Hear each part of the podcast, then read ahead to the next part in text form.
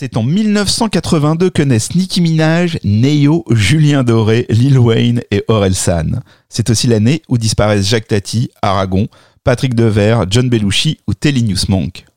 Au cinéma sortent Blade Runner, Rambo, E.T., Le Père Noël est une ordure, Tron, Rocky 3, L'As des As. La guerre du feu remporte le César du meilleur film et l'Oscar est remis au chariot de feu. En France, Jean-Jacques Goldman chante Il suffira d'un signe. Chagrin d'amour, chacun fait ce qui lui plaît. Daniel Balavoine, Vivre ou survivre. Michel Sardou, Les lacs du Connemara. France Gall, tout pour la musique. Yazoo sort Don't Go. Kim Wilde, Cambodia. Imagination, Just an Illusion. Tears for Fears, Mad World. Soft Cell, Tainted Love. Michael Jackson, quant à lui, arrive en fin d'année dans les bacs avec un tout petit album, Thriller. Mais que s'est-il passé dans le monde du funk, de la soul et du RB Découvrons ensemble les jams de l'année 1982.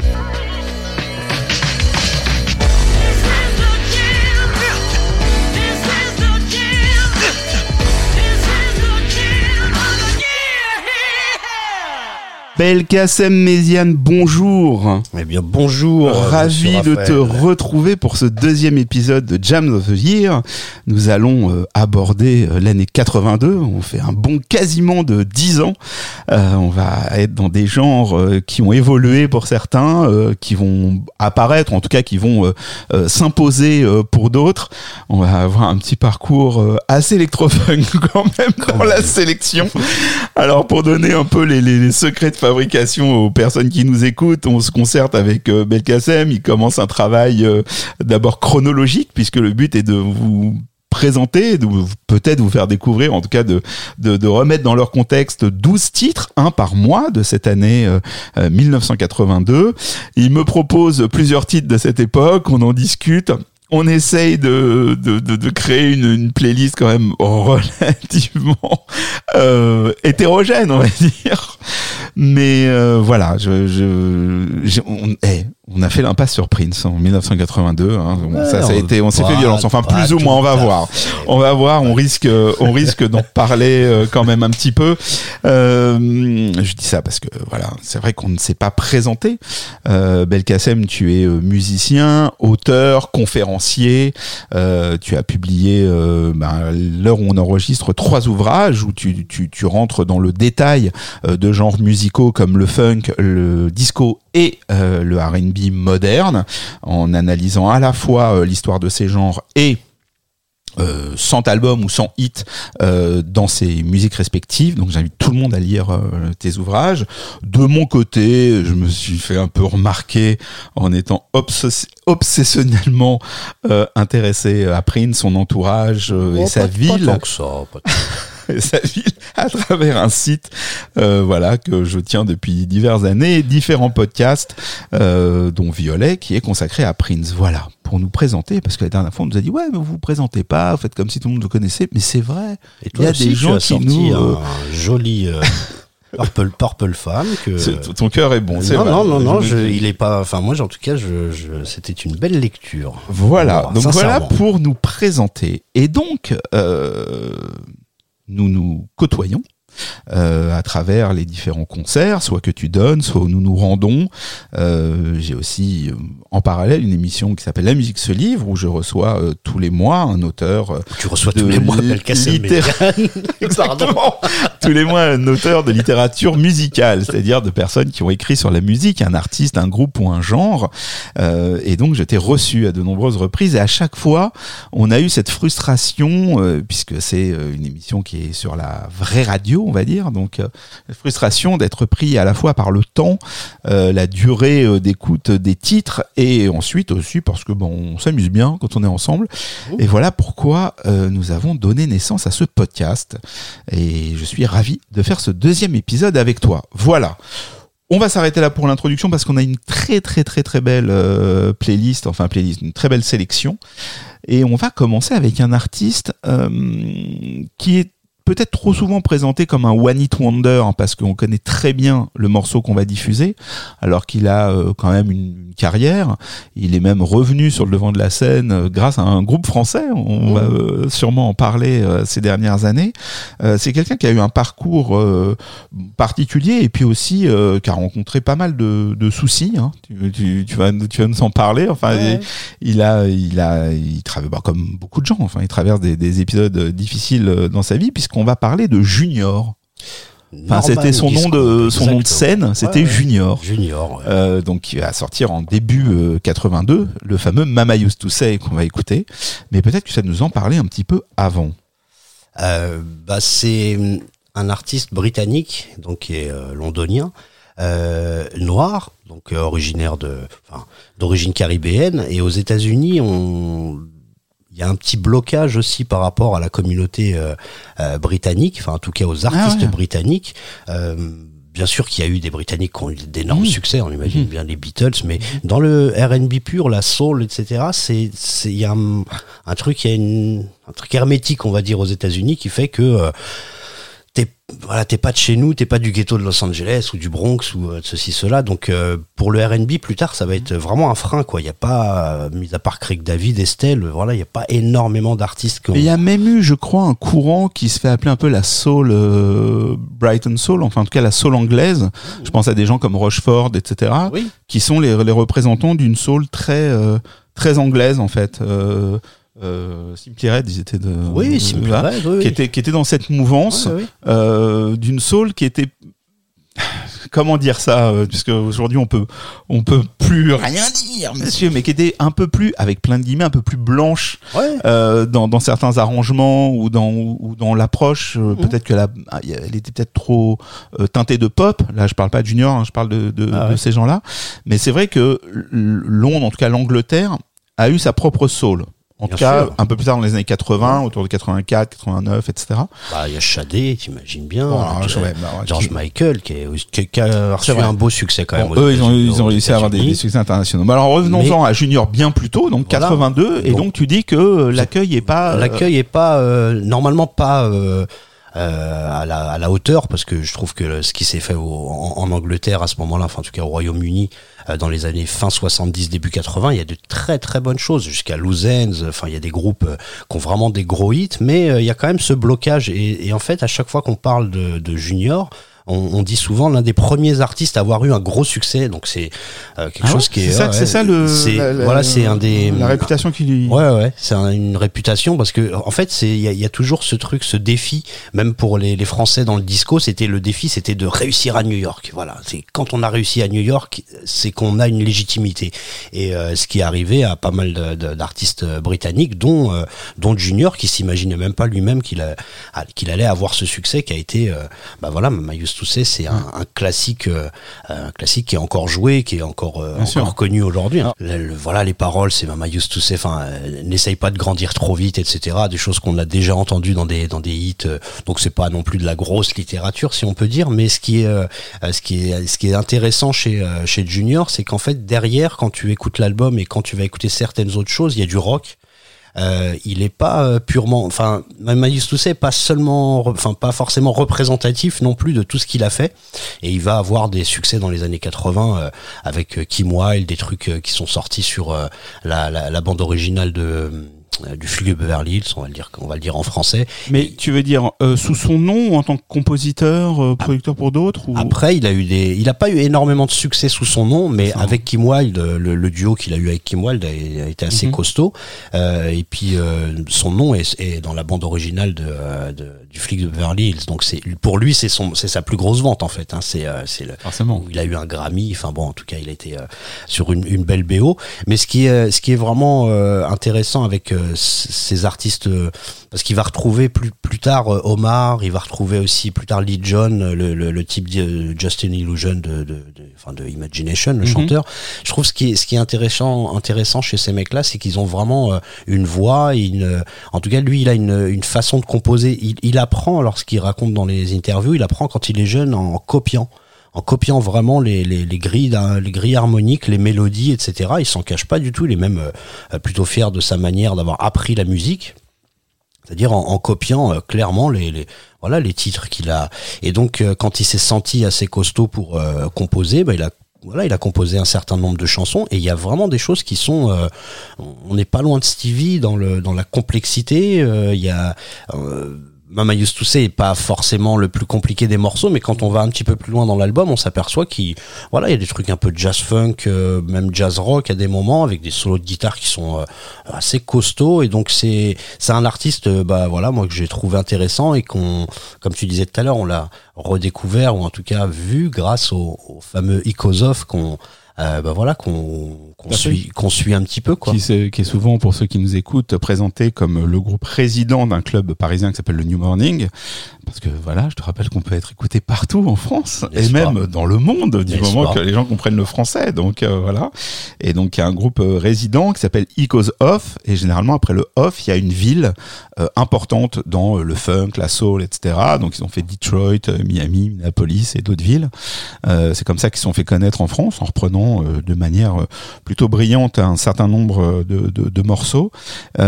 et ils ont eu le, la démarche de travailler avec euh, des, des légendes du funk je vais pas dire un peu oubliées, mais qui sont moins sur le devant de la scène.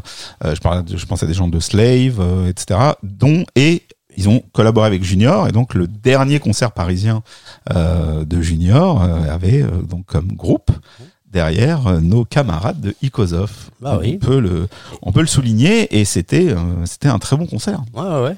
Et c'est euh, moi j'ai eu la chance de faire l'émission euh, juste avant euh, leur concert. Et Junior, c'est un type mais exceptionnellement gentil. Mais c'est il y a pas, enfin j'en ai, rencontré quand même pas mal dans mmh. les interviews. Bon, il y a des fois c'est voilà ils sont, sont polis, sont, sont, polis, sympas, souriants, mais lui est particulièrement euh, adorable quoi. Ouais, comme je disais, la vie l'a pas épargné puisqu'il a perdu sa femme puis sa fille euh, de, de, sclérose en plaques. Ouais. Pas de bêtises. Et, et, ce qui est fou, c'est quand quand on, on connaît la, la positivité, je sais pas si ça se dit, en tout cas le caractère, euh, il est trop souriant ce mec-là et en fait je l'ai su qu'après on l'a su qu'après mhm. que que mhm. qu'il avait perdu sa femme et ensuite sa fille de, la même maladie quelques années plus tard euh, je sais pas si je, je, je vivrais avec un sourire euh, aussi figé que lui si j'avais vécu ces, ces choses là donc euh, voilà je lui tire mon chapeau non seulement pour euh, bah voilà pour pour son son caractère, sa, sa, sa, sa, vivacité, et puis, euh, et puis en plus pour, euh, pour une musique qui a pas été forcément euh, reconnue, voilà, comme tu disais tout à l'heure, One Hit Wonder, c'est un, type qui a fait Mais ce qu'on vient d'entendre, c'est que, juste avant d'écouter ce morceau, c'est que tu invites les gens, là, à nous écouter, de se plonger dans l'album. Ça veut dire qu'en fait, l'album mérite euh, qu'on s'y attarde au-delà de, de, ce titre. Exactement, parce que euh, parce que justement, il va chercher un peu de jazz funk, un peu de jazz, un peu de jazz rock, des choses un peu plus euh, un peu plus costauds, on va dire, et donc ça, voilà, Mama Used to Say, pas forcément représentatif de ce monsieur. Bon, en tout cas, en janvier 82, sortait ce classique.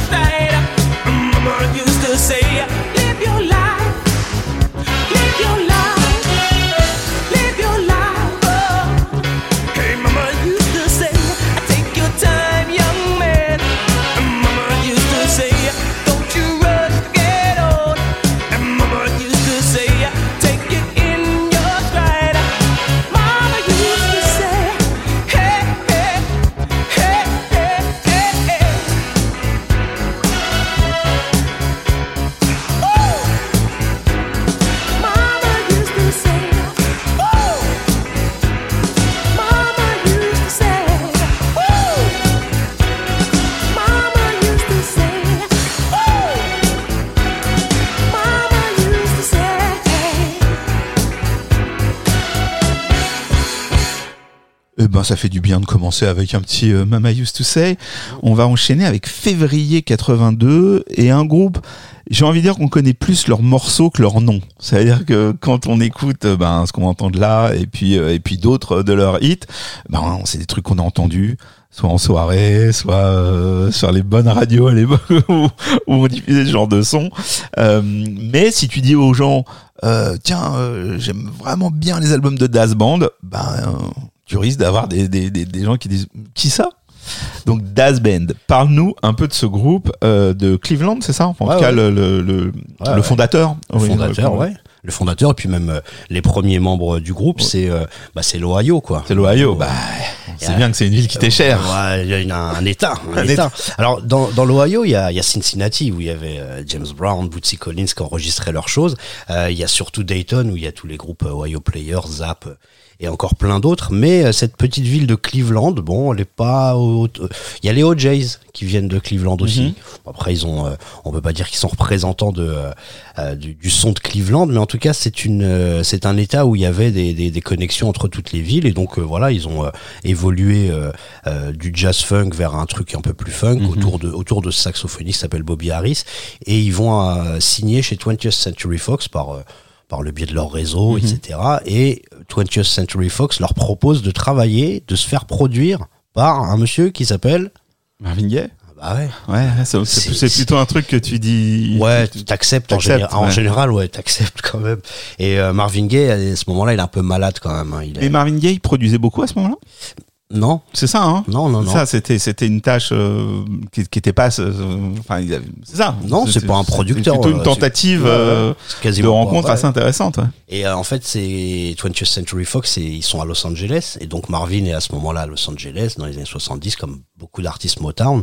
Et euh, donc, euh, je sais pas exactement le pari que c'est que s'est fixé Marvin euh, euh, à ce moment-là, mais en tout cas, il a euh, il a voulu les produire. Malheureusement, bah, deux semaines de boulot, euh, et puis il tombe malade. Enfin, en tout cas, je, malade, je sais pas exactement comment, parce que je pense que c'était plus psychique que, euh, que, que que physique vraiment. Et donc, il doit abandonner le il doit abandonner le groupe, en tout cas la production. Et euh, comme il ils des sont remplaçants. Voilà, comme ils sont déjà à Los Angeles, Bon, Bon. ça va, les remplaçants. ouais, ça va. Ils s'appellent Philippe Belair, Ralph Johnson. C'est des gars qu'on bah, petit groupe. Ouais, ils ont quand même fait and Fire. Enfin bon.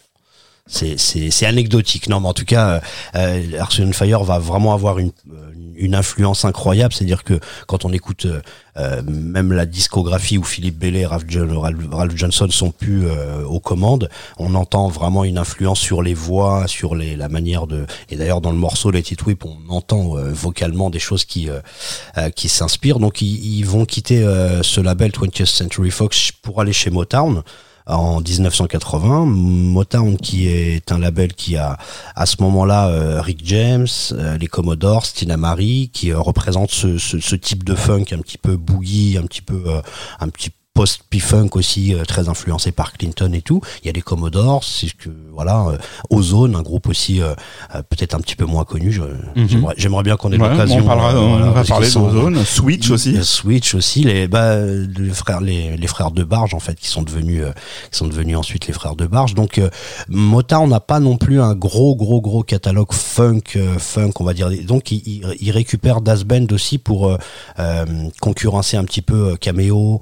Euh, Gap Band, Zap, voilà pour rentrer un petit peu dans ce créneau parce que Motown ils ont toujours été aussi euh, voilà à la- à l'affût aussi des, des, des- tendances et puis se dire bon bah il nous manque un groupe comme ça il, il nous en faut un et donc Das Band arrive chez euh, chez Motown ils sont produits par un monsieur qui s'appelle Reggie Andrews qui a euh, qui a euh, sur son CV euh, Patrice Rushen principalement General, General Kane, Kane, voilà ouais. et encore euh, et encore encore d'autres gens mais principalement Patrice Rushen il a c'est euh, même son mentor carrément c'est vraiment le, le monsieur qui a euh, qui a favorisé sa carrière et donc euh, Dont on parlera aussi. hein. on- un jour. il le faudra il le faut- sinon je quitte le je quitte Non, le non, on va en parler, on va en parler. Il faut qu'on parle de tous ces gens. On va refaire. Alors, on refera plusieurs fois la même année, peut-être, hein, dans les années qui viennent. Bon, c'est- on commence petit à petit, mais quand on voit à côté de quoi on est obligé de passer, bon, pardon. Donc, ouais, donc euh, Reggie Andrews. Voilà, et, et, euh, et c'est lui qui, sur le troisième album, va avoir l'idée de d'appeler un, batteur qui s'appelle Ndougou Chancler, qui est pareil, comme je te disais, il y a c'est un nom, bon, voilà, on, on l'a pas retenu toujours, mais en tout cas, c'est un gros producteur à cette époque-là. C'est un batteur de, de, jazz, jazz rock exceptionnel, qui a travaillé avec George Duke, les Crusaders et tellement d'autres gens. Et donc ils vont composer ensemble Let It Whip avec ce son euh, électro. Qui est donc sur ce troisième album. Qui est donc sur ce troisième. Keep It Live. Keep It Live. Euh, jusque là, Das Ben, c'est quoi? C'est un groupe qui a déjà rencontré son public. C'est un groupe qui a, qui a eu des hits en club, mais euh, euh, voilà, parce que tu, tu, tu, tu, parles des Commodores, de Rick James ou quoi. Là, on est en face de choses qui sont un peu un peu énormes. Euh, même s'il y a eu dans dans les rencontres, euh, Marvin Gaye d'un côté et, et, et euh, une partie de l'ossature de Earth, on Fire, tout ça, c'est des, des gens qui ont eu des millions, qui ont une aura, qui sont ultra connus. Euh, Das Band, on est, on, on, est où à peu près hein, dans, dans, dans, ces années-là? C'est un groupe qui fait des qui a, qui a eu quelques hits mais euh... ouais il y a il y a Shake It Up Magnetize. Voilà j'ai retenu ça en, en gros. C'est les deux les deux deux hits on va dire.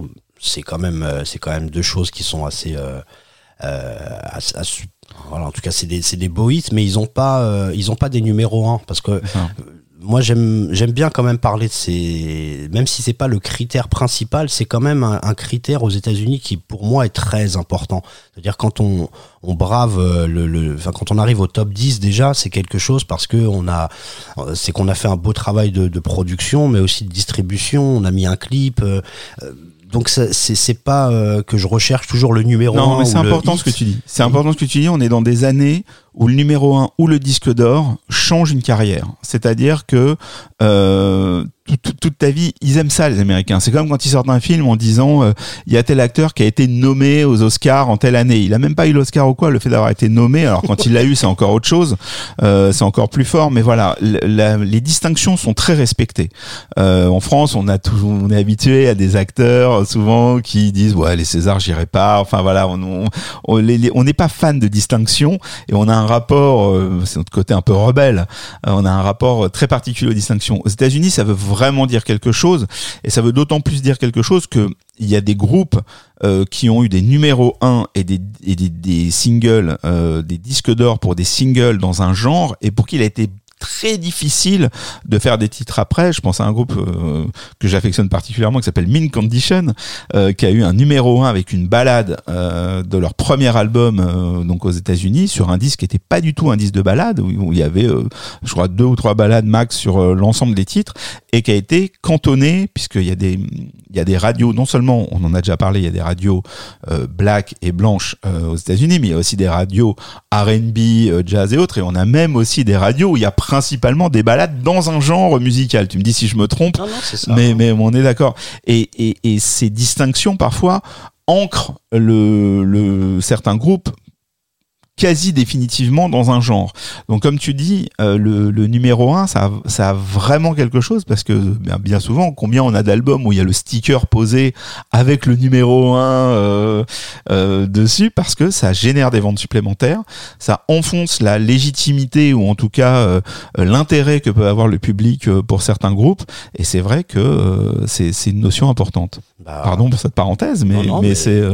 non, non, mais le, le, le, le lien avec, avec les César, les Grammy, là, enfin les, les, les, Oscars, je trouve c'est c'est très intéressant. C'est vrai que nous ici en France, on euh, et puis, en France, il y a personne qui, qui se targue d'avoir une victoire voilà, de la musique. Quoi. Enfin, on n'a jamais réussi ça, à, à, donner aux victoires de la musique le, le, le, le, le goût, le, l'excitation du Grammy ou quoi que ce soit. Alors mmh. que et, et c'est étrange parce que pourtant il y a des, je pense à Michael Jackson dans quelques années, là, en 82, donc là ça va arriver très vite. Michael Jackson avec tous les Grammy, les trophées dans dans dans, dans les mains, etc. Euh, c'est une image qui a été forte pour notre génération. C'est une image et, et c'est souvent ce qu'on disait même pour donner de la légitimité des artistes. Il a remporté tous les Grammy, machin. Encore une fois, on a une vision voilà. avec l'intérêt la, la, la, qu'on qu donne à ces prix aux, aux États-Unis qu'on a parfois moins euh, nous-mêmes. Et, et, je me range là-dedans. Je assez je regarde pas les victoires et, et généralement je suis assez peu concerné. Je me sens assez peu concerné par les artistes euh, qui en reçoivent.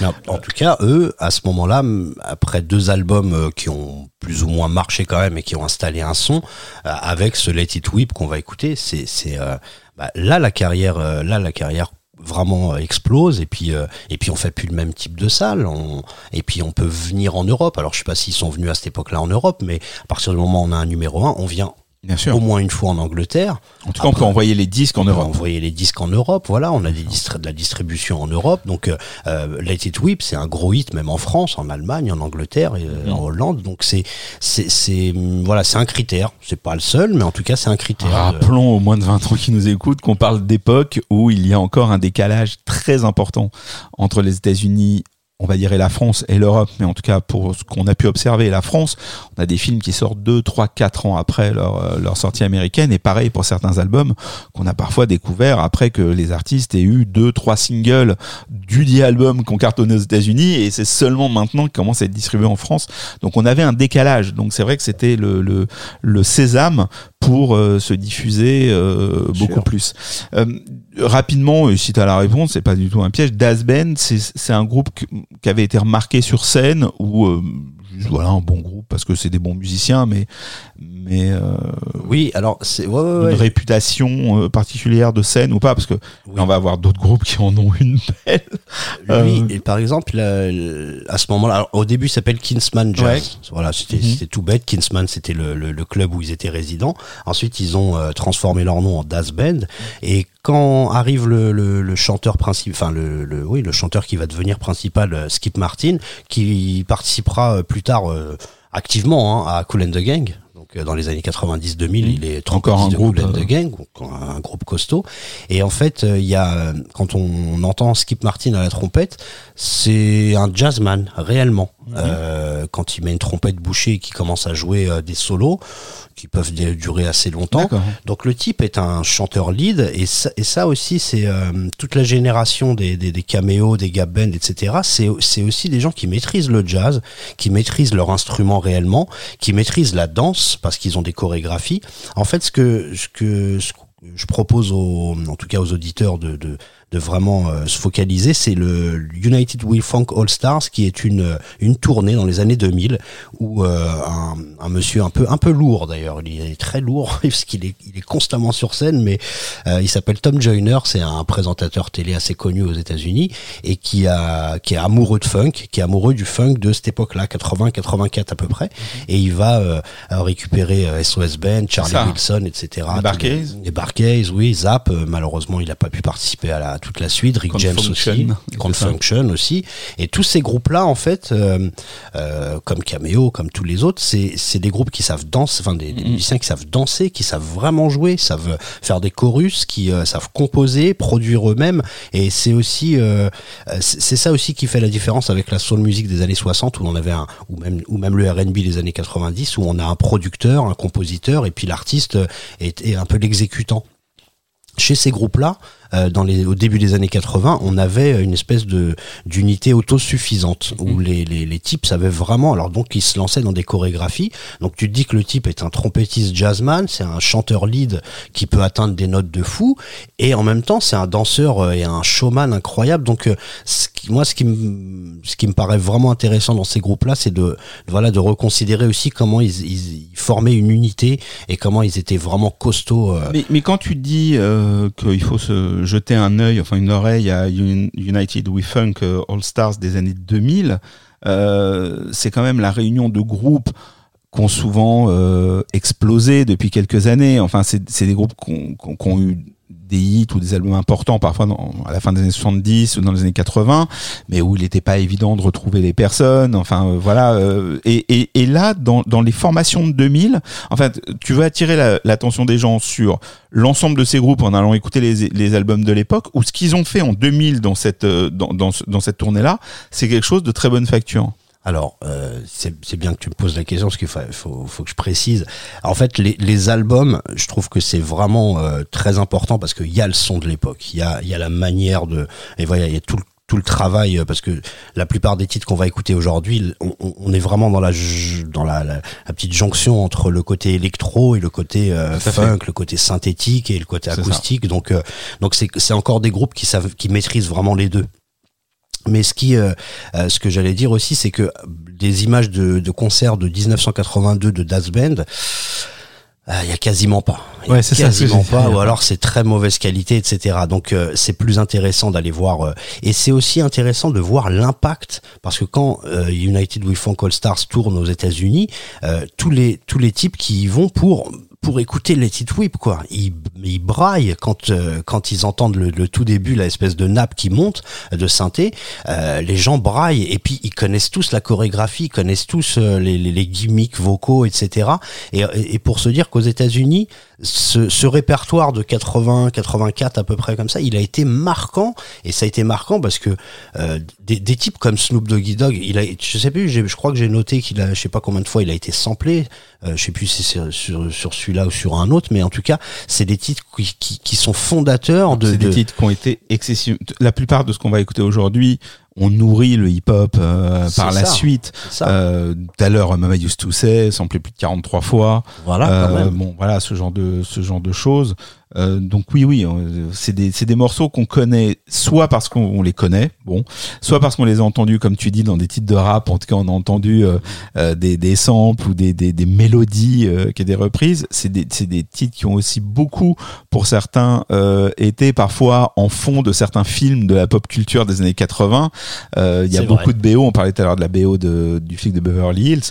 Euh, c'est des années où les BO euh, commencent à représenter quelque chose euh, financièrement parlant pour les maisons de disques et où il y a quelques films qui vont reposer sur des BO. On le reverra plus tard avec le R&B où là il y a vraiment eu quasiment des projets cinéma qui ont été construits autour de, de ça, mais qui n'est jamais que la reproduction de ce qu'on avait vu des années auparavant. On en a parlé dans notre premier épisode avec la Black Spotation. Donc en fait, le lien entre la, la, la musique, euh, la musique et, et le cinéma, bon, a toujours existé. Hein. C'est pas à nous qui, on vient pas de sortir une vérité euh, Non, invraisemblable. Mais dans ces années 80, il y a beaucoup de ces morceaux un peu électro-funk euh, Ouais. dans, dans pas mal de films. Bien sûr. Évidemment, je ne parle pas des premiers films hip-hop avec Beat Street et Break Voilà. Street 84 qui vont arriver, mais où il n'y avait pas que des titres de rap. Non. Il y avait aussi des morceaux qui venaient de cette, euh, de cette culture. Exactement, c'est euh, c'est- il y a un bouillonnement entre euh, entre Africa Bambaataa, Houdini et et ce qui se passe chez Rick James, Prince ou Das Ben justement, il y a il y a un moment où si on enlève les voix, on est sur un truc électro et puis on peut rajouter un on peut rajouter un rappeur par-dessus mais c'est c'est je pense voilà, c'est la culture inconsciente de faut vraiment voir le public dans United Will Funk All Stars qui euh, il- il- voilà, ou alors les, les, les concerts aussi qui se passent euh, autour du du, du Sinbad qui est un, Oui, un bien sûr. comédien voilà il, lui aussi il est il est amoureux il a fait un festival euh, euh, je crois que c'est en Jamaïque euh, où il a organisé un festival et tous ces groupes là sont invités et c'est c'est fou parce que le, le tout le public connaît le refrain mais par cœur ils peuvent euh, enfin les mecs c'est même pas obligé obligé de chanter. Donc nous ici on a l'impact parce qu'on on aime bien ça on est des amateurs de funk maintenant aux États-Unis c'est la variette quoi enfin en gros C'est ça. la petite variette quoi On va écouter cette montée euh, on y va de synthé dont tu parlais euh, il y a quelques instants.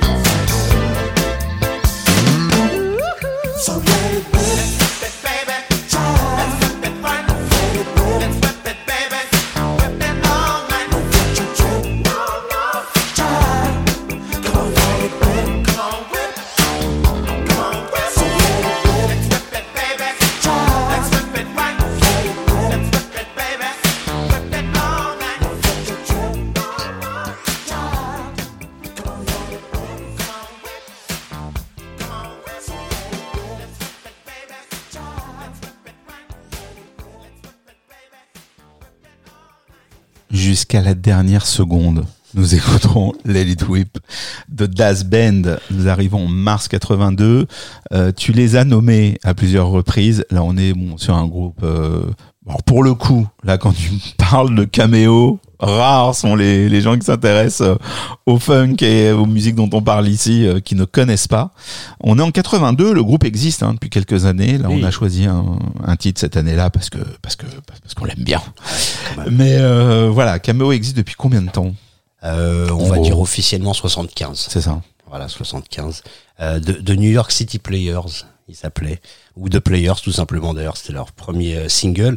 Mais ils se sont fait un petit peu inquiétés par le fait qu'il y avait les Ohio Players. Et puis, peut-être aussi par respect, ils ont voulu changer euh, leur nom. Donc, euh, ils- selon la légende, euh, Gregory Johnson, qui est le clavier, ou peut-être Larry Blackmon, était dans un hôtel. Et puis, en, en parlant, Larry Blackmon, c'est le batteur et le leader euh, de, historique du groupe. Et en fait, il aurait vu la marque euh, de cigarettes Cameo. Et puis il a dit bah on n'a qu'à s'appeler Cameo, voilà, tout simplement. C'est un peu euh, c'est un peu rapide comme ça, mais l'avocat avait appelé en disant je pense qu'il va falloir un moment changer le nom parce que les Ohio Mais Players à la base, euh, c'était c'était déjà le leader parce que il Larry y avait Blackmon, oui. il y avait euh, Michael Cooper qui ch- qui chantait aussi. Alors en fait en 75, euh, Gregory Johnson et, et Larry Blackmon se connaissaient déjà. Ils faisaient partie de de, de, de- de plusieurs groupes East Coast. euh, Mhm. Euh, le groupe East Coast, euh, c'est ils ont travaillé avec euh, Patrick Adams, avec des voilà, ils ont fait ils ont fait des choses ensemble, le clavier et le batteur. Et en fait, ils ont monté leur groupe petit à petit avec Tommy Jenkins, qui est un des chanteurs qui est encore là aujourd'hui, avec et puis le groupe s'est changé un petit peu ça, et puis il y a- à géométrie voilà. variable en fonction des Voilà, années. en fonction des, des albums, mais il y a, mais il y a toujours quand même ce, euh, ce, ce noyau de Larry Blackmon, Gregory Johnson et Tommy Jenkins particulièrement. Michael Cooper, ça a été le, la voix de falsetto, comme on dit, les- la, la voix aiguë qui est venue euh, grossir au bout du deux, deux, troisième album, un truc comme ça. Ils ont eu ce, ce mec-là qui était homosexuel, qui a dû mourir du sida. Probablement, on- même si à l'époque on le disait voilà, pas. Exactement, c'est ça. C'est comme tu dis, on le disait pas forcément. Et en fait, euh, euh, donc 82 avec euh, euh, l'album Alliga- Alligator Woman, c'est c'est un C'est un virage, C'est hein. un virage, ouais, vraiment. Parce que Gregory Johnson, qui est là depuis l'origine, qui euh, qui peut clamer au- aussi bien que Larry Blackmon, le, le- voilà la, la paternité du groupe, commence à sentir qu'on se barre vers des trucs un peu trop électro, un peu trop euh, proche de, du rock, euh, Ouais, parce que du Blackmon, rock c'est quand FM, même un du rock qui a un, qui a un ego, enfin en tout cas qui a un ego, en tout cas qui impose Oui. euh, un certain nombre de choses, euh, sans prendre le lead. En tout cas, les, les directions, il fait entendre sa voix sur les directions qu'il veut faire prendre au groupe. On, Oui, est c'est d'accord. clair, hein. ouais, c'est clair. c'est moins l'histoire de Que toi, mais c'est quand même l'image que Ouais. qu'on en a euh, généralement. Ouais, c'est le leader, c'est le leader. euh, puis c'est le leader euh, finance, enfin financier, je sais pas comment on peut dire autrement, mais c'est il y a y, a- y a ça aussi dans les groupes dont on a parlé, Das Band et puis les, les autres groupes qu'on va aborder aujourd'hui. C'est il, faut un mec quand même qui qui soit à la tête pour pour aller tchatcher avec. Et donc Larry Blackmon a les épaules quoi, clairement. Alors, bon, nous deux, on n'aime pas trop coller des étiquettes aux artistes parce qu'on aime déjà beaucoup d'artistes qui ont œuvré dans des, dans des genres différents euh, au sein de leur carrière. Néanmoins, ça permet un peu de comprendre, euh, surtout à cette époque où euh, ben, les, genres sont, sont bien définis. Ils sont même, comme je le disais tout à l'heure, définis dans des radios. Blackmon, il a quoi? Il a le nez, il sent qu'il se passe un truc au niveau de l'électro-funk à ce moment-là, parce que le groupe est pas, est pas dans cette veine-là jusque-là. Ils sont dans un, dans un funk plus... Comment on pourrait l'écrire? Il y a des cuivres, on va pas dire plus proche d'Earth on Fire, mais je veux dire, il y a... Si, voilà, si, on, peux. on, on peut Bah, Je parle sous ton contrôle. Hein. Ouais, c'est ça. puis- puis Ils sont dans cet esprit, c'est-à-dire voilà, de, début. de, de, de gros, de gros groupes. euh, Parce que nous, on, fait aussi partie d'une génération qui a beaucoup connu Cameo dans les années 80 avec Word Up. Et donc, on a une image d'un trio euh, un peu avec un, avec un côté très électro, voire électronique derrière au niveau, au niveau du groupe. Sauf que au, à leur début, c'est un groupe beaucoup plus imposant, avec des cuivres, avec des musiciens, et c'est une image qu'on n'a pas forcément, en tout cas dans notre inconscient collectif de, de on n'est pas des quinquas, mais encore des quadras français, puisque c'est l'image, euh, même si euh, et, je te remercie. euh, C'est, c'est, c'est l'intérêt de notre duo. T'es une- tu nous apportes la culture avec euh, l'image qu'il y avait aux États-Unis à ce moment-là. Mais c'est des groupes qu'on a aussi découverts avec nos euh, parfois très décalés par rapport à ces- cette importation de la musique qui était pas la même qu'aujourd'hui. Il y a des, moi, il y a des groupes j'ai pu mettre des visages dessus euh, quand enfant on a eu les CD des années après, quoi. Bien donc, euh, euh, donc voilà. Euh, Cameo avant Alligator Woman, c'est quoi? C'est c'est ce que je dis, c'est un funk plus. euh, Ouais, c'est un funk, c'est c'est l'un des funks les plus costauds. Ouais. Ouais. C'est ouais, comme tu dis, ils sont 10, il y a une grosse section de cuivre, pareil, comme je disais pour Das Band, ils dansent, ils chantent, ils- Ah ouais, donc c'est incroyable. Euh, c'est c'est c'est fou quand on on regarde euh, Enfin voilà, il y a, y a les quelques albums qui sont vraiment mythiques comme euh, euh, Cameosis, euh, voilà, Filmy, ça c'est des albums que tout le monde reconnaît comme euh, étant des euh, Cameosis, il y a six morceaux. Voilà, Ouais. on fait six morceaux, c'est la dynamite du début à la fait fin. partie quoi. de ces disques où Voilà. voilà. Donc Euh, c'est- ils sont, ils ont pas besoin d'être longs pour être des tueries. euh. T'as six titres. Et, 30 euh, minutes quoi. C'est- euh, Enfin, je pense qu'il y a ouais, beaucoup c'est d'artistes qui faisaient des, art- des albums comme Ouais. ça à l'époque. 30 minutes, on n'est pas obligé de blinder de 25 titres. Donc Cameo, c'est aussi un groupe très macho. Euh, qui est affilié au disco, hein, curieusement, on on ne sait pas toujours. Leur premier hit, c'est Find My Way, qui a Mhm. été écrite par euh, leur manager, qui est un, un homosexuel qui s'appelle, euh, qui s'appelle, qui a un nom, qui a un nom qui m'échappe euh, là tout de suite. Il nous reviendra. il nous reviendra sans doute, mais en tout cas, c'est euh, c'est lui qui leur permet de jouer dans les clubs, euh, dans les clubs homosexuels du milieu de, de la décennie, euh, dans les clubs disco, quoi. Et donc ils se font connaître là-dessus. Et, euh, euh, et donc ils vont progresser, évoluer, être influencés par Clinton, mais ils sont, ils se sentent bien. Enfin, dans le premier album, le premier album, pardon, il y a toute une imagerie des mecs qui viennent de l'espace et tout, et puis ils sentent qu'ils vont s'enfermer. Euh, Il y a Captain Smurk, voilà, il, il, euh, il parle de, euh, euh, enfin, il plagie euh, Star Trek, voilà, pardon, je, je trouvais plus. Donc euh, ils, ils sentent qu'ils vont s'enfermer euh, dans un truc clintonien parce qu'il y a un côté vaisseau spatial, extraterrestre et tout. Donc, euh, vaut mieux ne pas. euh, donc, ils vont aller plus vers un côté macho. Euh, Il y a des, il y a des titres. euh, bah, Il y a un titre qui s'appelle Macho, tout simplement. Il y a des, il y a des gros grooves comme ça Mais avec. ils euh, sont premier degré? À ce moment-là Parce que effectivement, euh, je disais dans, dans les années 80, encore une fois, quand t'as Black Moon qui arrive moulé euh, dans son dans son haut avec sa coquille euh, sa coquille rouge, ils sont habillés par Gauthier, je crois à un moment oui, à un moment, oui, euh, vers. World Up, oui. oui. Euh, y a, ça véhicule toujours la même image en fait, et, et c'est euh, c'est c'est- parce que il y a beaucoup d'autodérision dans ces groupes-là, ou en tout cas de dérision. D'autodérision, je sais pas. De dérision euh, tout court, euh, il y en a. Euh, tu dis qu'à ce moment-là, le côté macho, il est assumé et qu'il est pas euh, complètement second degré. Quoi. Non, il est pas second degré. Et puis ils vont même avoir un album qui s'appelle Machismo euh, en 88, je crois. Oui, mais c'est pour ça, c'est tellement, Ah ouais, c'est tellement appuyé. Bah ouais, que mais tu te dis, Il y, euh, y a un titre qui est, qui est macho, hein, qui date de 78, 79, un truc comme ça. Donc c'est vraiment leur truc, quoi, de, de, de, de se montrer. On est des bonhommes. C'est un groupe de bonhommes. Il y a pas, il y a eu, il y a pas de filles qui sont passées chez Cameo. Euh, dans d'autres groupes, il y a des fois des chanteuses qui se sont euh, ajoutées, mais chez Cameo, c'est des bonhommes, quoi. Et pourtant, c'est des bonhommes. Mais qui ils choisissent sur les pochettes des albums qui arrivent de Alligator Woman et de She's Strange Et de She's Strange. Vanity, la fiancée de Prince. Exactement. Et donc bon, Ouais, leur pardonne. Ah, elle, elle, a- elle en a fait plusieurs, hein, comme ça, des groupes, euh, des groupes de, de, de funk. euh, Elle a fait Uh-huh. plusieurs pochettes comme ça. Il n'y a, pas que. Elle a fréquenté divers machos. Elle a fréquenté dire- euh, direct- chez ouais. quelqu'un d'un peu plus. Bah, Oh, 4- 82, elle est, bah, c'est, elle sort son album, non, je crois. C'est, c'est, On est c'est par là. 81 ou 82, un truc comme ça. Donc, donc, je pense qu'elle fricote encore un peu. Elle fricote encore avec. Prince. Qu'est-ce qu'il devait se dire? Quand elle allait fricoter chez Cameo Ah ouais, exactement. Est-ce qu'elle va revenir C'est surtout ça qu'elle se ouais. demandait. Euh, Mais donc, tout- donc le- Alligator Woman sort en, En- en- il, il est sorti fin 81 ou il sort en 82 Euh, il sort en 82, je crois. Ouais. J'ai, surtout euh, pris la date du single qui est donc, Just Be mars. Yourself Just Be- Be- Just une Be- tuerie euh, Bah, là aussi, on sent les, on sent le côté électro. Et comme tu disais tout à l'heure, c'est vrai qu'on passe d'un groupe euh, où il y a, euh, il y a, il y a une section de cuivre de 3 ou 4 à, à, à- Ensuite, c'est pas seulement euh, à cause de, de, de Cameo lui-même ou de, Bla- de Blackmon. Je pense que c'est le marché qui est comme ça à ce moment-là.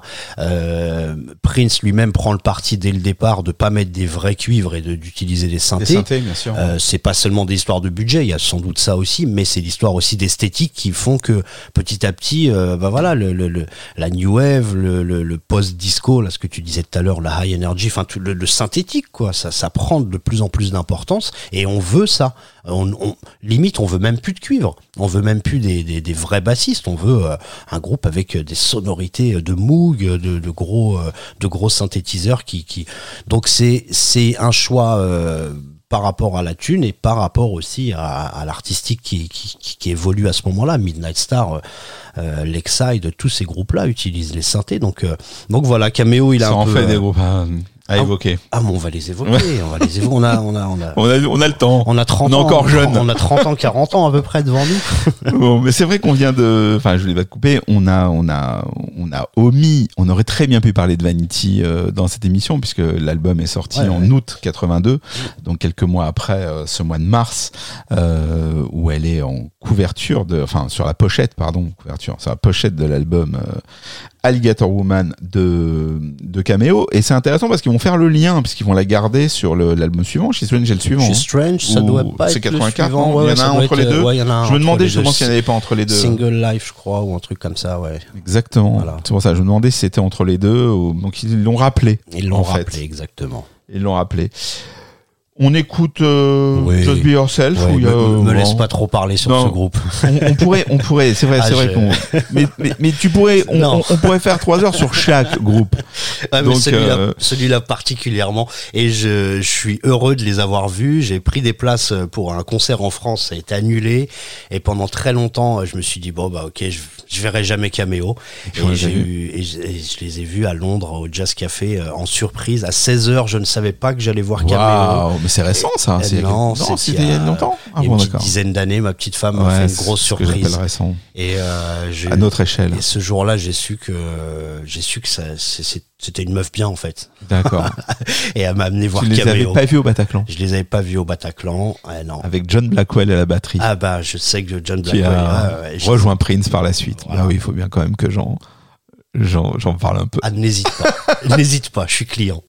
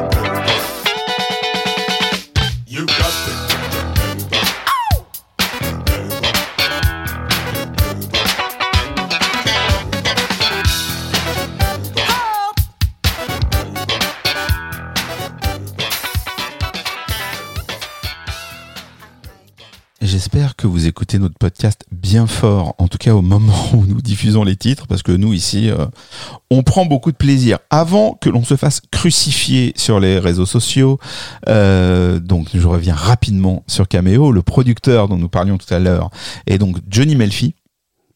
Tout Voilà. à fait. Nous avons vérifié. Et euh, pour la- ce qui est de la discographie de Cameo, après Alligator Woman en 82, ils sortent Style en C'est 83 Style. et She's Strange donc en 84. Single Life arrivera juste avant Word Up en 85. Voilà pour euh, les fans de dates, euh, ça c'est fait. Nous, on est euh, bon, on aime bien les dates, mais on aime bien le kiff aussi, et c'est pour ça qu'on enchaîne avec. Alors encore une fois, hein, euh, on fait là, on s'est fait une année, on s'est bien fait plaisir. On a pris des groupes. euh, ouais, on va se termes de valeur sûre, on, se pose bien, mais en même temps, c'est une belle année puisque c'est l'année de sortie de Gap Band 4, donc a priori le quatrième album de Gap Band, mais peut-être pas, ça doit être un faux ami connaissant euh, connaissant ces, ces gens. Euh, J'avais le souvenir de, de cela. En tout cas, ce qui est sûr, c'est qu'on parle de Gap Band, et là, pour le coup, dont je suis sûr, c'est qu'on va parler d'un numéro 1. La Early in the Morning. Je dois me lever tôt pour retrouver une autre, une autre euh, compagne. Voilà, c'est un peu les paroles, euh, le gimmick de Charlie Wilson, le, le chanteur lead de- de- du Gap Band. Et euh, alors le, le morceau commence par un chant, le chant du coq. Exactement, euh, il faut se lever. hein. Voilà, exactement, faut se lever. Il s'est pas aperçu euh, de ce qu'il faisait, de ce, comment il déconnait avec euh, avec son ancienne campagne et qui se dit euh, compagne pardon et donc il se dit voilà maintenant je l'ai perdu, il va falloir que je me trouve euh.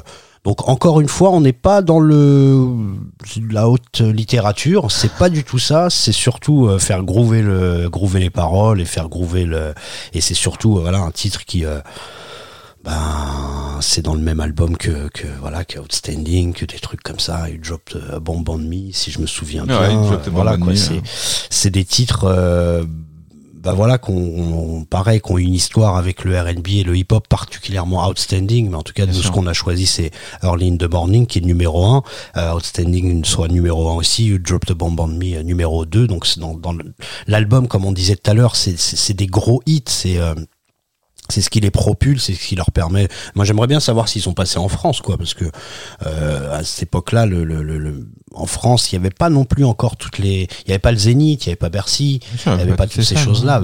Euh, Blaise Blaise Schmitter, qui est quelqu'un que, que que je salue, qui a une bonne collection de disques et qui a un, clair. un- plus qu'un plus qu'un amateur, mais un gros connaisseur, euh, créateur de Funk You magazine à l'époque, euh, m'avait parlé de, de Maubert Mutualité comme Ouais. une des salles euh, où, où il pouvait voir euh, les quelques groupes de funk qu'il a vus. voilà, il y avait quelques salles comme ça. Aujourd'hui, la Mutualité, je- moi, j'y suis jamais allé Non, personnellement. Il y a même peut-être il y a même plus de salles, tu vois. Donc euh, à cette époque-là, je me demande où Gap Band euh, aurait pu passer, Cameo, Das Band, tous ces groupes-là. Je me demande euh, dans quel groupe, enfin dans quelle salle ils auraient pu passer. Je ne sais pas. À ce moment-là, euh, là on est en 82, en, en deux mots, parce qu'effectivement, il y a certains groupes sur lesquels on est obligé de passer, d'abord, enfin, de passer, euh, d'être un peu moins long, euh, d'abord pour... euh, moi j'aime beaucoup les podcasts de 4 heures, mais on va, on va peut-être pas le faire euh, systématiquement, et puis aussi parce qu'on va y revenir, Gap Band, il est... Il est quasiment impossible de les éviter euh, sur d'autres années. Euh, rapidement, quand sort cet album euh, 4, ils en sont où de leur carrière? Euh, Je crois qu'il y a un changement majeur en 78, lorsqu'il y a un changement de management et de, et de label. Oui, ils vont ils vont rentrer chez Total euh, Experience. Alors euh, euh, tout ce qu'il y a eu avant, voilà, ils sont dans l'Oklahoma, ils travaillent avec Leon Russell. Alors c'est ça qui est, étonnant aussi quand on regarde les, les, biographies des, des artistes. Leon Russell, c'est un artiste de du Tulsa Sound, qui est un, un, un type de, de folk, rock, blues, un gros mélange comme ça, qui a une particularité. Et, et donc se dire que ce groupe qui venait du gospel et qui va faire du funk euh, dans les années 80 ont quand même eu euh, comme producteur et comme euh, voilà celui qui les a lancés, Leon Russell. Quand on sait comment il, enfin qui est Leon Russell et sa musique, c'est assez particulier. Mais en tout cas, ils vont dans en 78 signer chez Total Experience, chez un monsieur qui s'appelle euh, Lonnie. Et en fait, ça a été leur producteur et leur manager pendant toutes les années 80. Et ils vont euh, bah voilà ils vont en tout cas Charlie Wilson en parle très mal dans les années 90 2000 dans les années dans les interviews plus tard en disant que il a jamais rien fait. En fait il a jamais composé mais il foutait son nom euh, partout parce que c'est euh, euh, c'était la logique des producteurs et des managers à cette époque-là. Produced by, by Lonnie Johnson Lonnie Simmons Charlie Winston euh, a dit plusieurs fois, euh, mais de manière véhémente, euh, non, ce mec-là, il était, c'était le patron du label, c'est tout quoi. Il a jamais rien fait, il a jamais posé une note de clavier sur un album ou quoi que ce soit, donné aucune direction. Mais en tout cas, c'est lui qui avait le- les studios Total euh, euh, Experience et qui les a euh, euh, signés et fait rentrer chez Mercury, euh, euh, chez Mercury, qui est un gros, gros, gros label à cette époque-là. Euh, bah, qui allait Ohio Player, c'est encore d'autres. Donc c'est c'est un gros tournant et le Gap Band 4, en tout cas, c'est peut-être la meilleure vente à cette époque-là. Encore une fois, on revient au on revient aux ventes, mais euh, euh, ce qui est vraiment important de, de, noter pour Gap Band, après on, bien sûr on va écouter le morceau, mais c'est la voix de Charlie Wilson qui est euh, pour moi l'une des voix les plus importantes des- de- du funk en tout cas des années 80 euh, plus que chez Cameo plus que chez Das Band. Encore il y a lui il a laissé une patte euh, qui va euh, énormément influencer et il est encore vivant et il sort encore des albums. Oui, c'est quelqu'un qui, euh, quelques décennies plus tard, euh, sera, euh, euh, enfin, sera rappelé par les, les, les, les jeunes, on va dire, du R&B, même si euh, c'est certains, ouais. certains auront déjà euh, euh, fait euh, un certain nombre d'albums, mais, mais après avoir euh, j'ai envie de dire piller les disques de, de Gab Band ou citer les disques de Gab Band puisque Ouais. euh, voilà You Blow My Mind de Blackstreet est entièrement construite sur euh. Outstanding Snoop, C'est- bien ça hein. Your Euh, Head. exactement de Snoop Doggy Dogg. Sign, j'avais juste noté ça, euh, euh, Sign, le morceau de Snoop Doggy Dogg et Timberlake, où ils invitent Charlie Wilson, où il reprend un bout de Early in the Morning qu'on va écouter là. Qui est, Et il y aura un, les albums récents de, de Charlie Wilson euh, ont- sont entre les mains ou avec des featuring, comme on dit aujourd'hui, de, gens ou de producteurs importants euh, du RB euh, moderne, genre qui t'est cher, je le sais. On a fini de parler, donc c'est le moment où vous montez le son et où vous écoutez avec nous euh, Gap Band.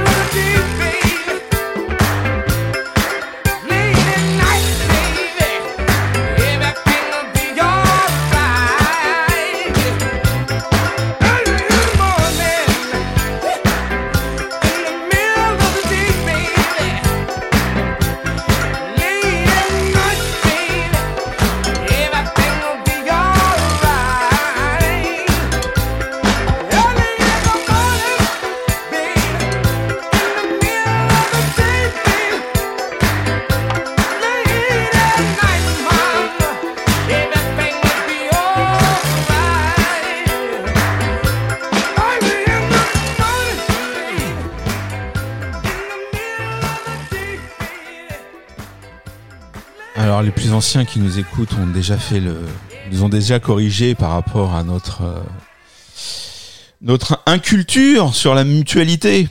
Qui est donc la- Parce que la maison de la mutualité existe toujours, mais c'est vrai qu'on y fait moins de concerts. En tout cas, euh, on y est allé peu. Les artistes qui nous intéressent, Mhm. je joue peu là-bas.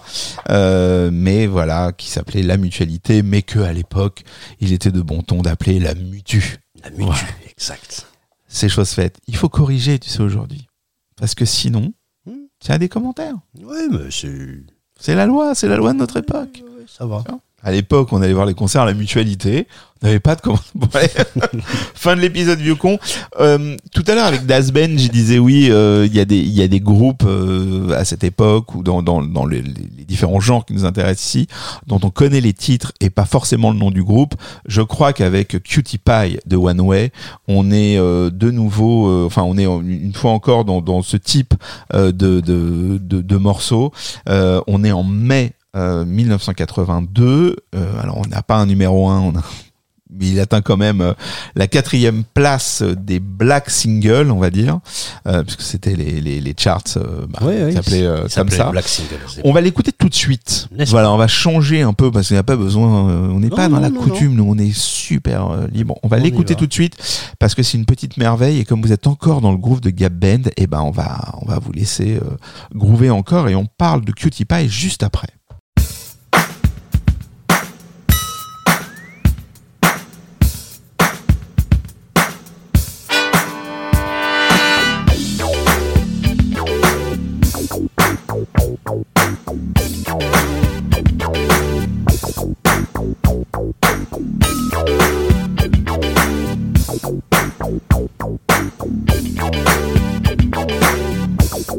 Cutie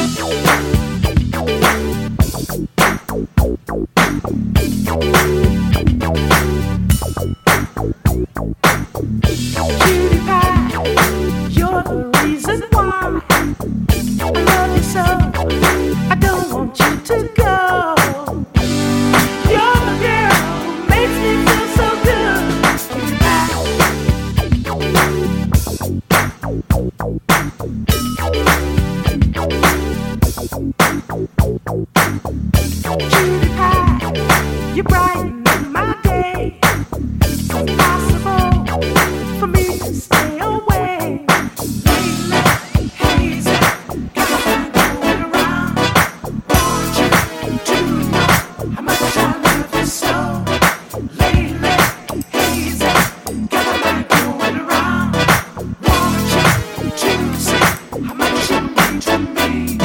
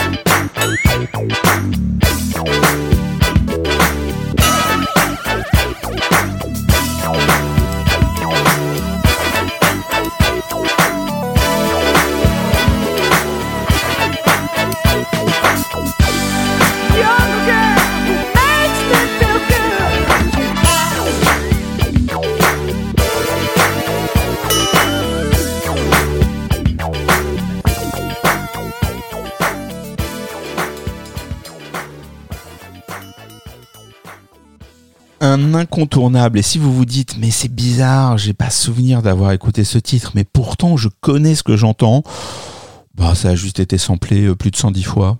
Donc, euh, donc c'est sûrement pour une de ces raisons, euh, puisque que ce soit cette basse, ce son électro-funk, là, je pense qu'on on est bien d'accord. euh, bah, ça en a inspiré euh, plus d'un, toute génération hein, confondue, puisque on parle de, ça va de, Chris Brown à Snoop Dogg, en passant par Anderson Paak. Enfin voilà, je veux dire que tout le monde. euh, y est allé de son Cutie Pie de One Way. One Way, en quelques mots, euh, Belkacem, tu me disais que c'était quand même un groupe euh, voilà, qui, euh, important, qui avait un certain nombre d'albums euh, Oui, puis, et euh, quelques bons titres, qui a, qui a commencé dans les années 70, Ouais, ouais. dont- sous d'autres noms. Euh, à and the Partners. exactement. Voilà, c'était un chanteur, euh, un chanteur de Détroit. Alors, ce qui est marrant, Détroit, ils- eux, ils apparaissent au moment où Motown n'y est plus. Donc c'est un peu la poisse quand même. Donc il y a, il y a quand même euh, dans les années 60 quand, quand Motown est, euh, est à Détroit, il y a, une possibilité de faire de la musique, il y a un espoir de se dire un jour je vais signer. Mais en 72, euh, il y a plus, il y a plus Motown. chez à Détroit pardon et donc eux Hamilton Boinon et, et quelques autres artistes ont quand même continué à faire du funk et à, et voilà faire briller la ville de Détroit. Euh, dans à la fin des années 70 en fait ils ont surtout fait de la soul soul romantique voilà des espèces de, de ballades qu'on avait au début des années 70 comme ça euh, très qui, qui se vendaient énorme et à la fin des années 70 ils ont changé de label ils ont fait des albums chez ABC et ils vont être rachetés par euh, MCA qui est une grosse compagnie à cette époque-là, et ils viennent juste d'acquérir une, euh, acquérir, c'est pas très joli, D'engager. pardon. Oui, non mais on comprend. C'est, t'as dû traduire de l'anglais quelque part ou quelque chose comme ça. ça, C'est, voilà. c'est ton côté euh, purement bilingue. On, acquiert du Ouais, matériel, mais on acquiert quand même. Non, quand même on une- engage, on recrute, Merci. on recrute. Pardon. On invite à participer à. Ne, ne coupe, ne coupe pas cette séquence qu'on qu'on voit, Non, on a- bien, qu'on voit bien le, le, Le, le, le niveau, mufle. le niveau, le mufle que je suis. rien, rien n'est coupé. Coupé. Nous offrons notre sincérité aux personnes qui nous font le, l'honneur de nous écouter. Et donc euh, Alicia Myers, euh, Myers qui est une, euh, une- pour moi une des meilleures chanteuses de boogie des années de- du début des années 80. Franchement, euh, elle, la, la chanteuse de SOS Band, euh, franchement c'est, je trouve que Alicia Myers a vraiment un grain. C'est complètement Ouais, personnel. hein. mais je trouve que c'est une, vraiment une très très bonne chanteuse qui a fait des albums en fait solo après, mais qui arrive en 79 sur un, un titre qui s'appelle You Can Do It, qui est très connu, qui est à moitié disco moitié funk, euh, pas, on voit pas vraiment. Et en fait, euh, c'est au moment où ils vont passer chez MCA. Et donc, le titre est tellement connu qu'il va figurer sur deux albums. Le dernier chez ABC et celui qui arrive quelques temps après chez MCA. Euh, et donc, ils vont virer petit à petit vers l'électrofunk. Et je trouve que c'est un des groupes qui est vraiment représentatif de ce passage vers l'électrofunk parce qu'il y a Cutie Pie, bien sûr. Il y a Pop It qui est un gros morceau et il y a Mr. Groove euh, que dont je te parlais avec euh, le vocodeur et Let's Talk About Sex qui date euh, je crois de 85 donc c'est un groupe qui est quand même allé un peu plus loin que certains autres. Euh, ils ont eu des succès jusqu'à à peu près 85 87 et je trouve que voilà c'est un groupe qui mérite vraiment parce que euh, passer d'une euh, d'une tradition soul vocale à réussir à, à voilà prendre le le le, son de le sans donner l'impression de courir après euh, le train. C'est-à-dire que quand ces sons arrivent, on sait qu'il y a des groupes euh, qu'on apprécie beaucoup, mais qui vont pas forcément réussir le même virage. Euh, Fire, hein, voilà, même si magnétique, euh, bon voilà, est dans l'esprit. C'est pas le, le plus grand album dans on Fire. hein, Non, c'est clair. Voilà, et d'autres vont essayer, ce qui, ce qui est normal. C'est c'est ce qui s'est passé même, euh, ben voilà, tu, tu le dis très bien dans ton livre sur le disco, où il y a des groupes qui ont essayé de choper euh, le genre et ils sont pas forcément arrivés. Tout comme les bons, les, les artistes qui se sont fait connaître dans le disco ont pas réussi à choper le virage qui suit. C'est très difficile quand t'es quand t'es connu et très bon dans un domaine et qu'il y a un nouveau genre qui arrive euh, et qui marche, euh, et qui commence à transformer, à être la transformation de de de, de là où tu tu excelles. C'est à jamais simple de euh, euh, de, de, de suivre le pas et les, les les plus grands, euh, c'est d'arriver dans l'histoire des plus grands et c'est pas toujours. euh, Non, c'est pas toujours un- gagné. Hein. En un- tout un- cas, euh, gagnant. One Way, ils ont vraiment. Eux, ils s'en sont. Ouais, voilà. Et ils, sont même aussi, ils sont même aussi, enfin des, un groupe moteur, moi je trouve aussi avec Midnight Star. Euh, voilà, je trouve que c'est des groupes qui méritent un petit peu plus. euh, euh, Enfin voilà, quand quand ils font ça, ils ont déjà fait des, des trucs électro et donc caméo. Et c'est euh, quelque chose voilà. dont, dont, dont on parlera, je pense, euh, probablement dans une autre émission, mais on, tu, tu parlais de Motown tout à l'heure, euh, on a évoqué euh, des changements de label pour, pour d'autres groupes précédemment. Euh, là, c'est la même chose. MCA, c'est pas n'importe quoi dans, dans, dans, dans cette musique. Non. Ils vont produire plein de groupes qu'on a peut-être oubliés après par la suite, mais qui à ce moment euh, précis font le son. Euh, alors, il y aura eu quelques One Hit Wonder aussi chez, Si, euh, ouais. chez MCA. Mhm. Mais c'est un label qui, qui compte, enfin, qui, qui a pas mal de numéro 1, c'est le cas de le dire, dans, ces, dans, dans ce début des années 80. Ouais, ouais, et puis c'est un label qui va être euh, euh, important parce qu'ils vont distribuer Uptown Records quelques années après, en Exactement. 86, et euh, c'est l'une des, euh, euh, l'une des, voilà, des jonctions, comme on dit, euh, qui va, bah ouais, qui va être super importante pour la suite. euh, Teddy Riley, le New Jack Swing, etc. Mais ne, Non, ne brûlons pas les étapes. Exactement. Restons en 82. Donc Ouais. là, on vient d'écouter un titre donc de l'album Who's Fooling Who, qu'on peut considérer comme étant le cinquième album euh, de, de, De One Way, One ouais, Way.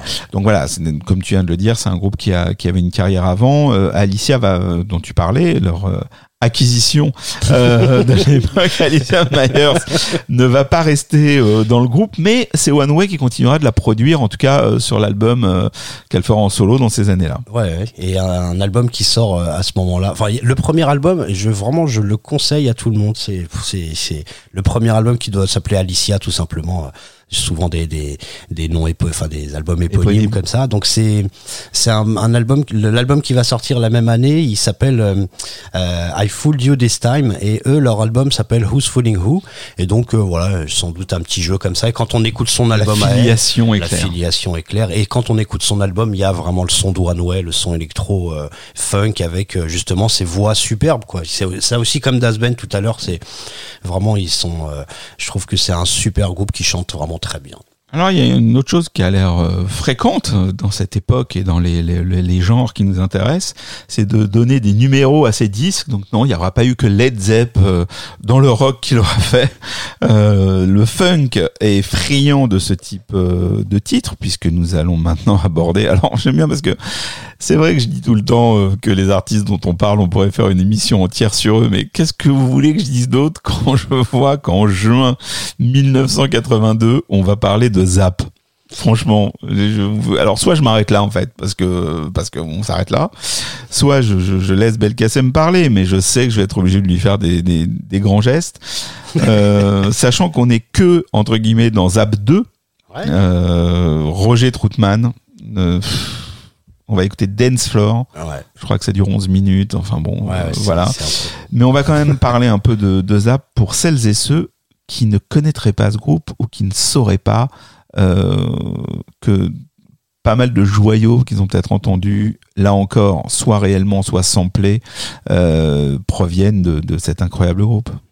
C'est euh, Roger Troutman qui est le, le- le leader, le, vraiment la caution euh, spirituelle, musicale de, de, ce groupe. C'est un voilà, c'est quelqu'un qu'on a revu euh, dans les années euh, 90 autour de Tupac, qui a été malheureusement assassiné, je crois, en 98 ou 99. J'ai- J'ai plus en tête comme ça tout de suite par son frère, malheureusement, à cause des histoires de royalties, de jalousie, euh, enfin des choses qui sont euh, qui sont pas très jolies. Je pense que alors, il s'est suicidé juste après, malheureusement. Hein.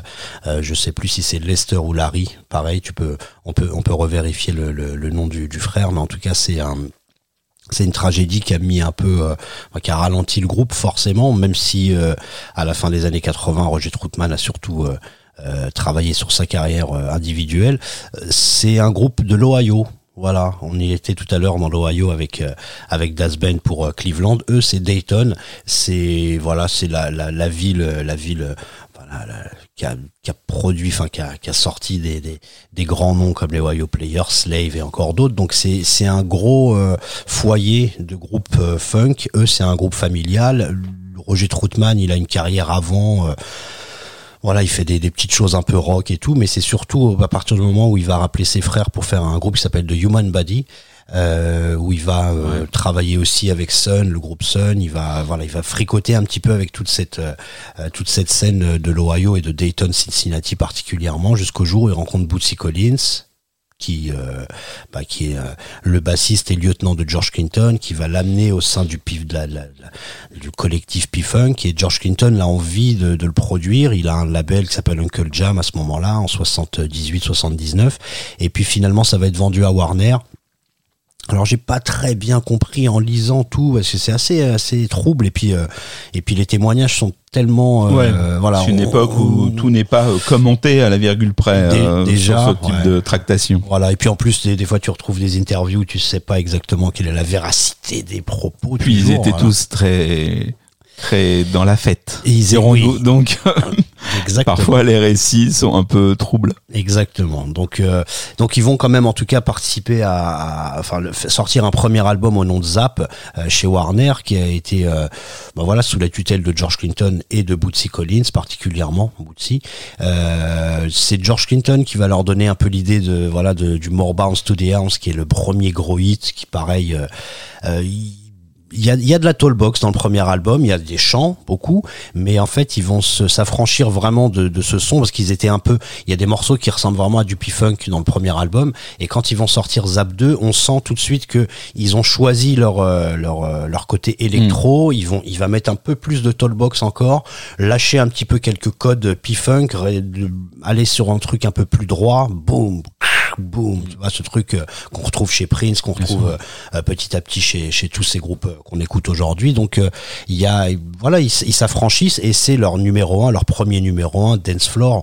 Alors c'est il y y a des gens qui peuvent trouver ça répétitif, euh, zap, euh, ah, ils ont trouvé la formule. C'est, c'est-à-dire Mhm. que sur le, le, le 2, 3, 4, on, on sent que les morceaux, voilà, il va y avoir des, des, des choses qui, qui se Oui, ils ont une espèce de recette. Euh, Voilà. C'est ce qu'on va chercher chez eux, euh, mais c'est une recette qui leur appartient. Ça veut dire qu'ils vont, Exact. ils vont influencer des gens pour pas. Je vais pas parler de copie. Ils vont influencer des gens, mais personne ne le fera aussi bien euh, que que Zap.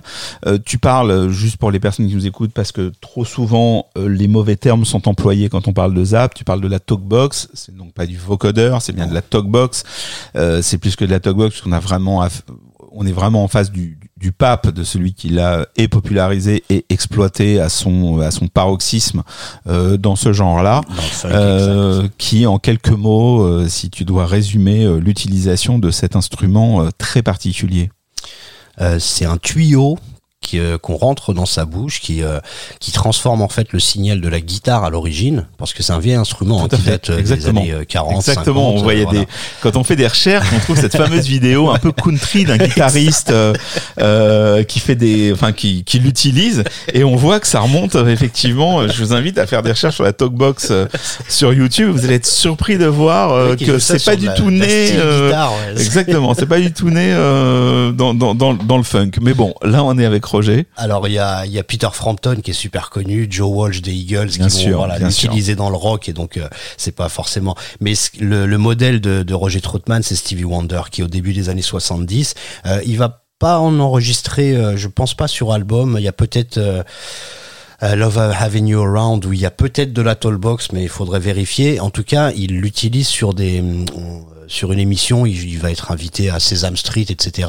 Et il va utiliser euh, en jouant Papa Was a Rolling Stone, euh, euh, The Closer I Get to You, des trucs comme ça, euh, euh, des morceaux qu'il va reprendre en tollbox et ça va vraiment impressionner Roger Troutman qui va lui aussi l'utiliser sur clavier parce que c'est un effet de guitare à l'or- à l'origine et donc euh, on rentre le tuyau dans sa bouche, on chante pas, on articule seulement et on articule avec les le, C'est ça, c'est que le, en fait, le son du synthé est envoyé dans le tuyau, qui arrive dans ta bouche, et tu utilises la bouche comme une caisse de résonance.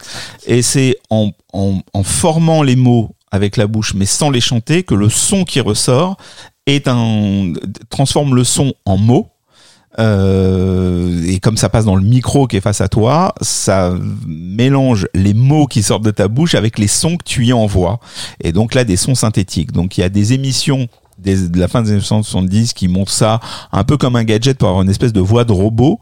Euh, mais comme tu le disais, ça fonctionne très bien avec la guitare puisque bon, on imagine les effets de, de, de distorsion et d'effets qu'on peut avoir sur les cordes avec la guitare.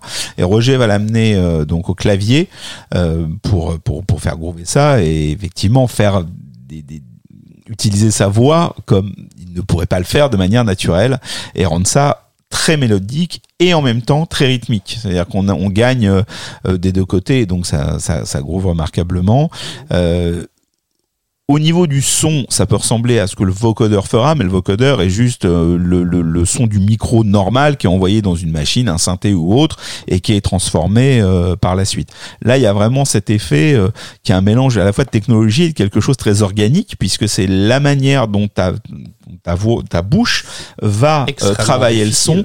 Euh, pour le renvoyer. C'est un instrument qui est pas du tout simple à prendre en main parce qu'il demande beaucoup de techniques différentes. Il demande que tu saches jouer euh, à un niveau suffisant pour que ce que tu as envie de chanter, tu sois capable de le faire avec tes doigts et en même temps, tu dois prononcer euh, de manière convenable euh, les mots pour que ce que tu dises puisse être euh, surtout euh, ça qui est audible.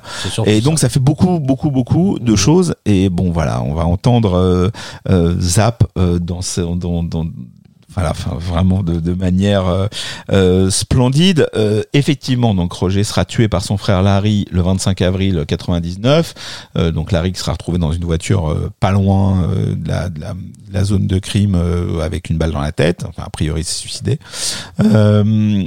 Le, le groupe continuera de tourner. euh, ça permettra d'écouter pour les plus jeunes euh, ou pour des pays où ils ont peu tourné, euh, de pouvoir écouter encore la musique. Forcément, il manque quand même, euh, il manque quand même Bah, il manque euh, Roger, quelque ouais. chose de pas des moindres. Et pour conclure, tu disais euh, dans, dans ce début d'émission, en, en parlant de, de, de, de Das Band et de, de Cameo et de ces groupes euh, qui savaient euh, euh, jouer, euh, chanter, enfin danser euh, et donner et donner du full show. Les concerts de Zap, c'était la folie. C'était mais vraiment vraiment la folie. On parle beaucoup de Clinton avec des pardon pour ce qui est de, de, de, de concerts un peu un peu dingue qui donnent l'impression de partir dans tous les sens euh, Zap sur scène c'était un truc de dingue. Ah mais vraiment euh, ils utilisaient les, les technologies de l'époque il y avait des effets euh, enfin de, de- de lumière sur les, les musiciens qui clignotaient dans tous les sens. Enfin, voilà ils ont tout osé même si euh, parfois de manière un peu un peu trop euh, enfin presque caricaturale. Et il me semble euh, que que donc cet instrument à la talkbox qui est, qui est donc un, un truc un peu lourd parce qu'il faut un clavier euh, avec euh, donc ce, ce- ce module complémentaire qu'on met dans la bouche ou quoi.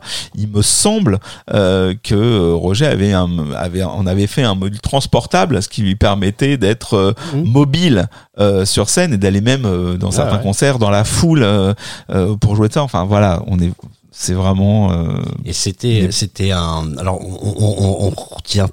Voilà, je bafouille. On retient souvent euh, cette tollbox parce que c'est voilà cette voix robotique, elle est. Euh, elle est samplée, euh, samplée encore une fois, ben, on, on le redit, mais c'est aussi un bon guitariste. C'est aussi euh, pareil quand on, là, on est sur des singles, on est sur des hits, on est sur voilà des choses qui sont sorties dans, en radio, mais quand on écoute les albums, on sent bien aussi que ce monsieur a une vraie tradition jazz, blues.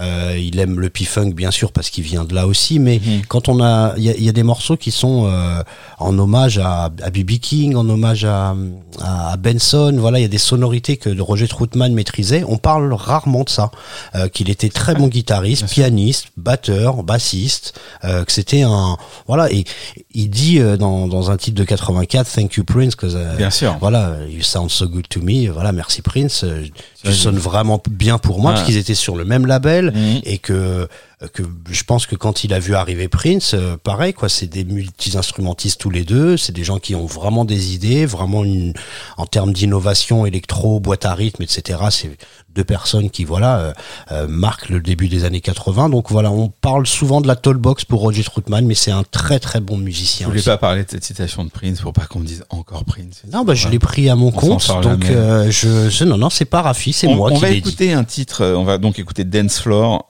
qui, comme tu répétitif.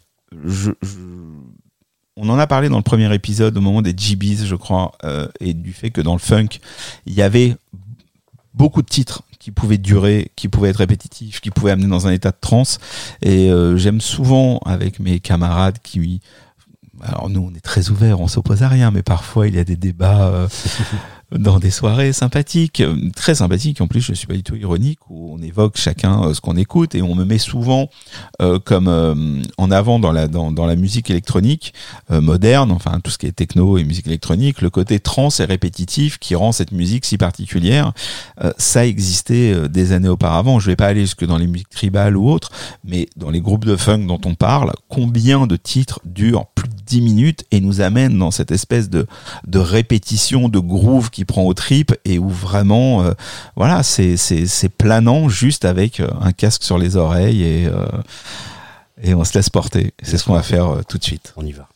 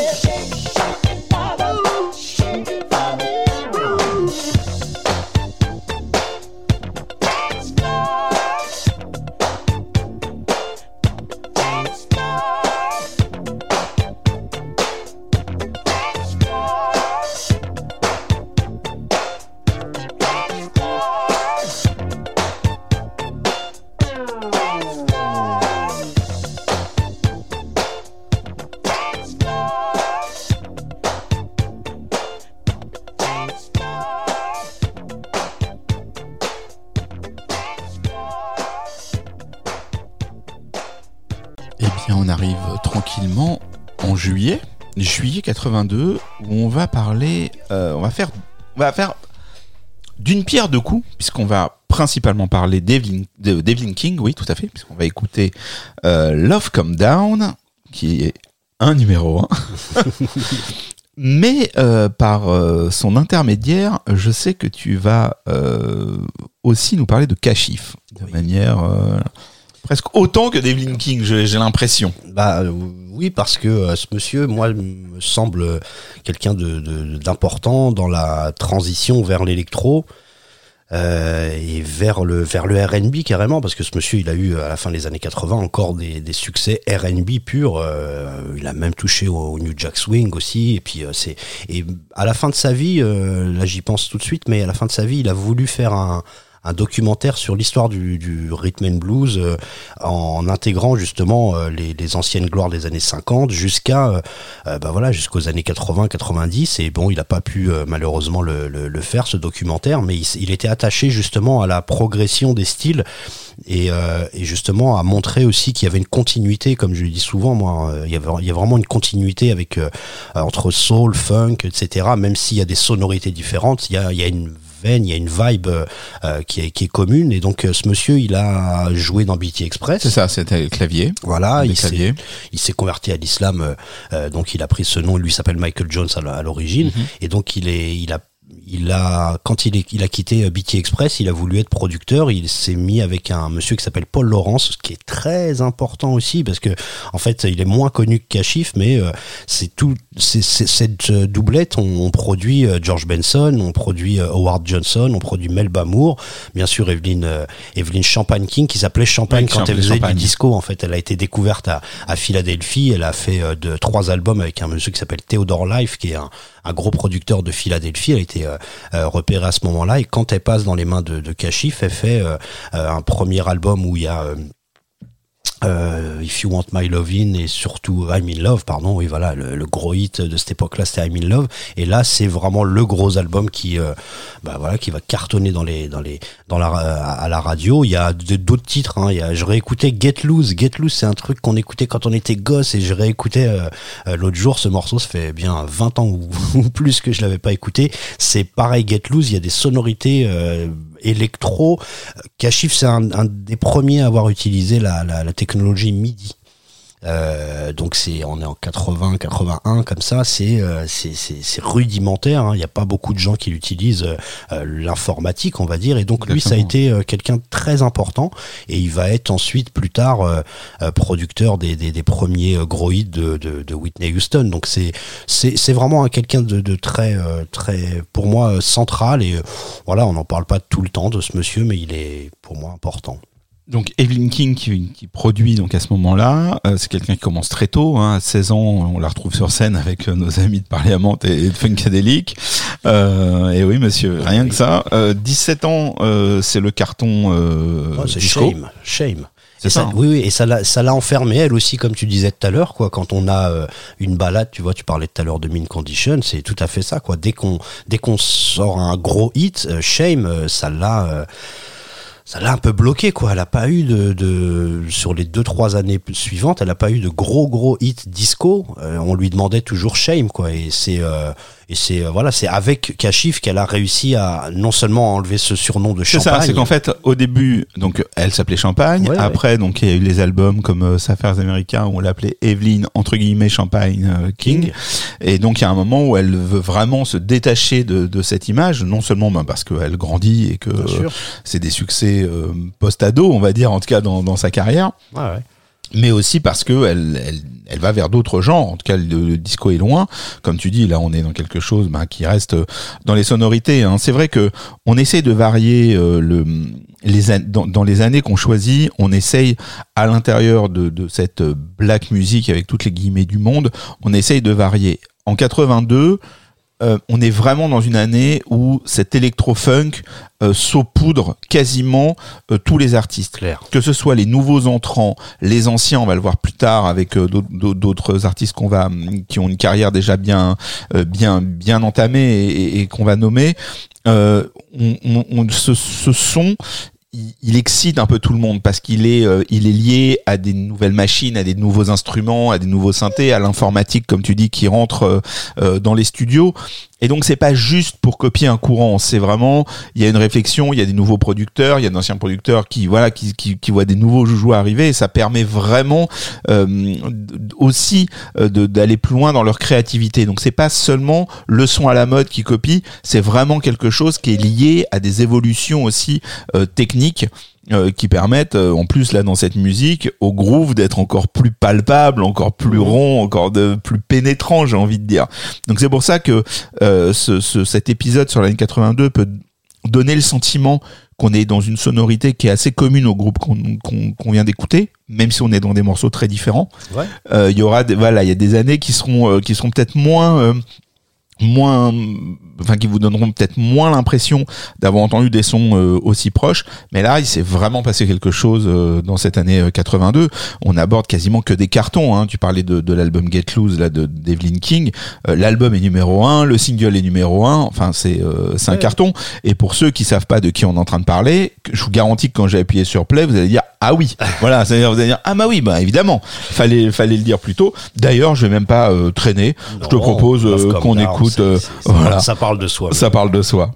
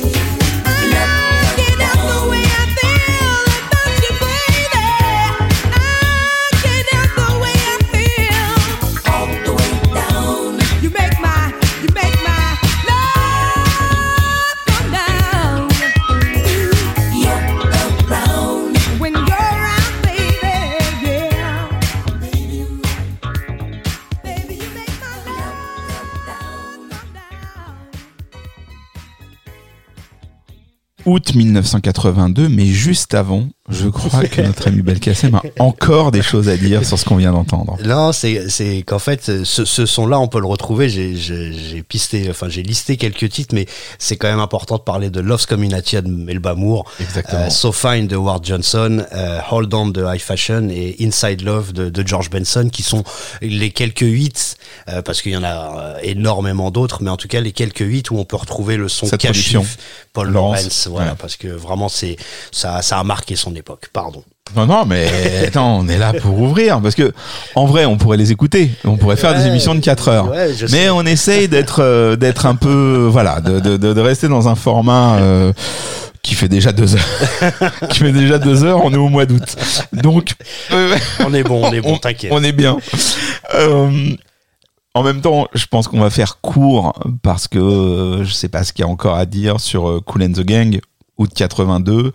Euh, ils sortent un album qui s'appelle As One. Alors c'est intéressant parce que c'est pas forcément l'album le plus connu et pourtant euh, il y a des choses comme euh, Let's Go Dancing dessus. On va écouter Big Fun pour ceux qui se disent tiens ah bon Big Fun, je connais euh, Ladies Night, euh, Celebrate, euh, Let's Go Dancing. Big Fun c'est quoi? Vous allez voir encore une fois, c'est le genre de morceau.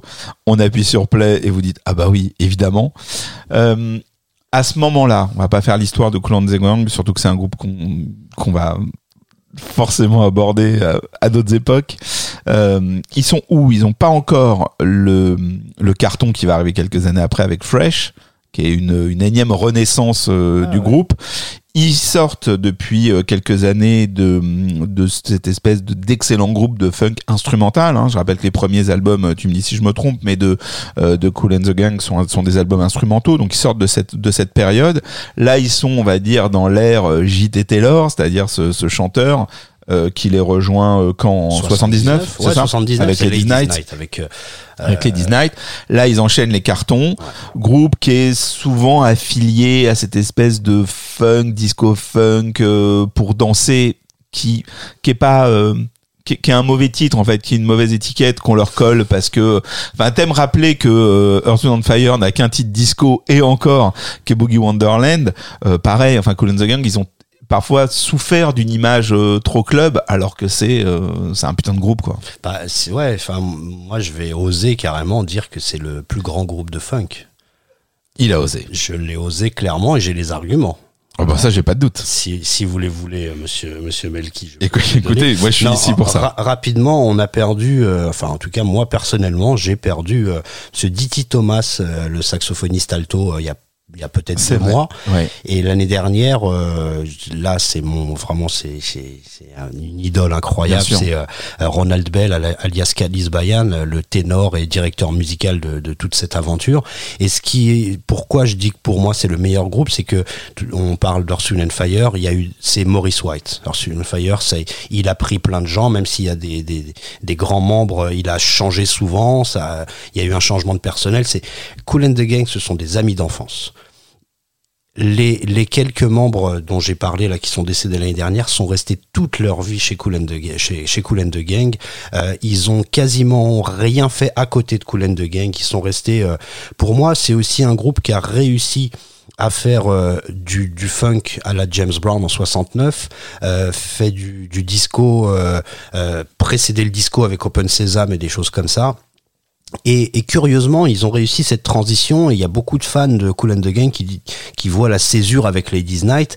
Euh, faut voir aussi que ces groupes-là, euh, c'est l'interview du bassiste euh, Robert Bell qui dit euh, quand on était jeune, on, on était payé en sandwich, quoi.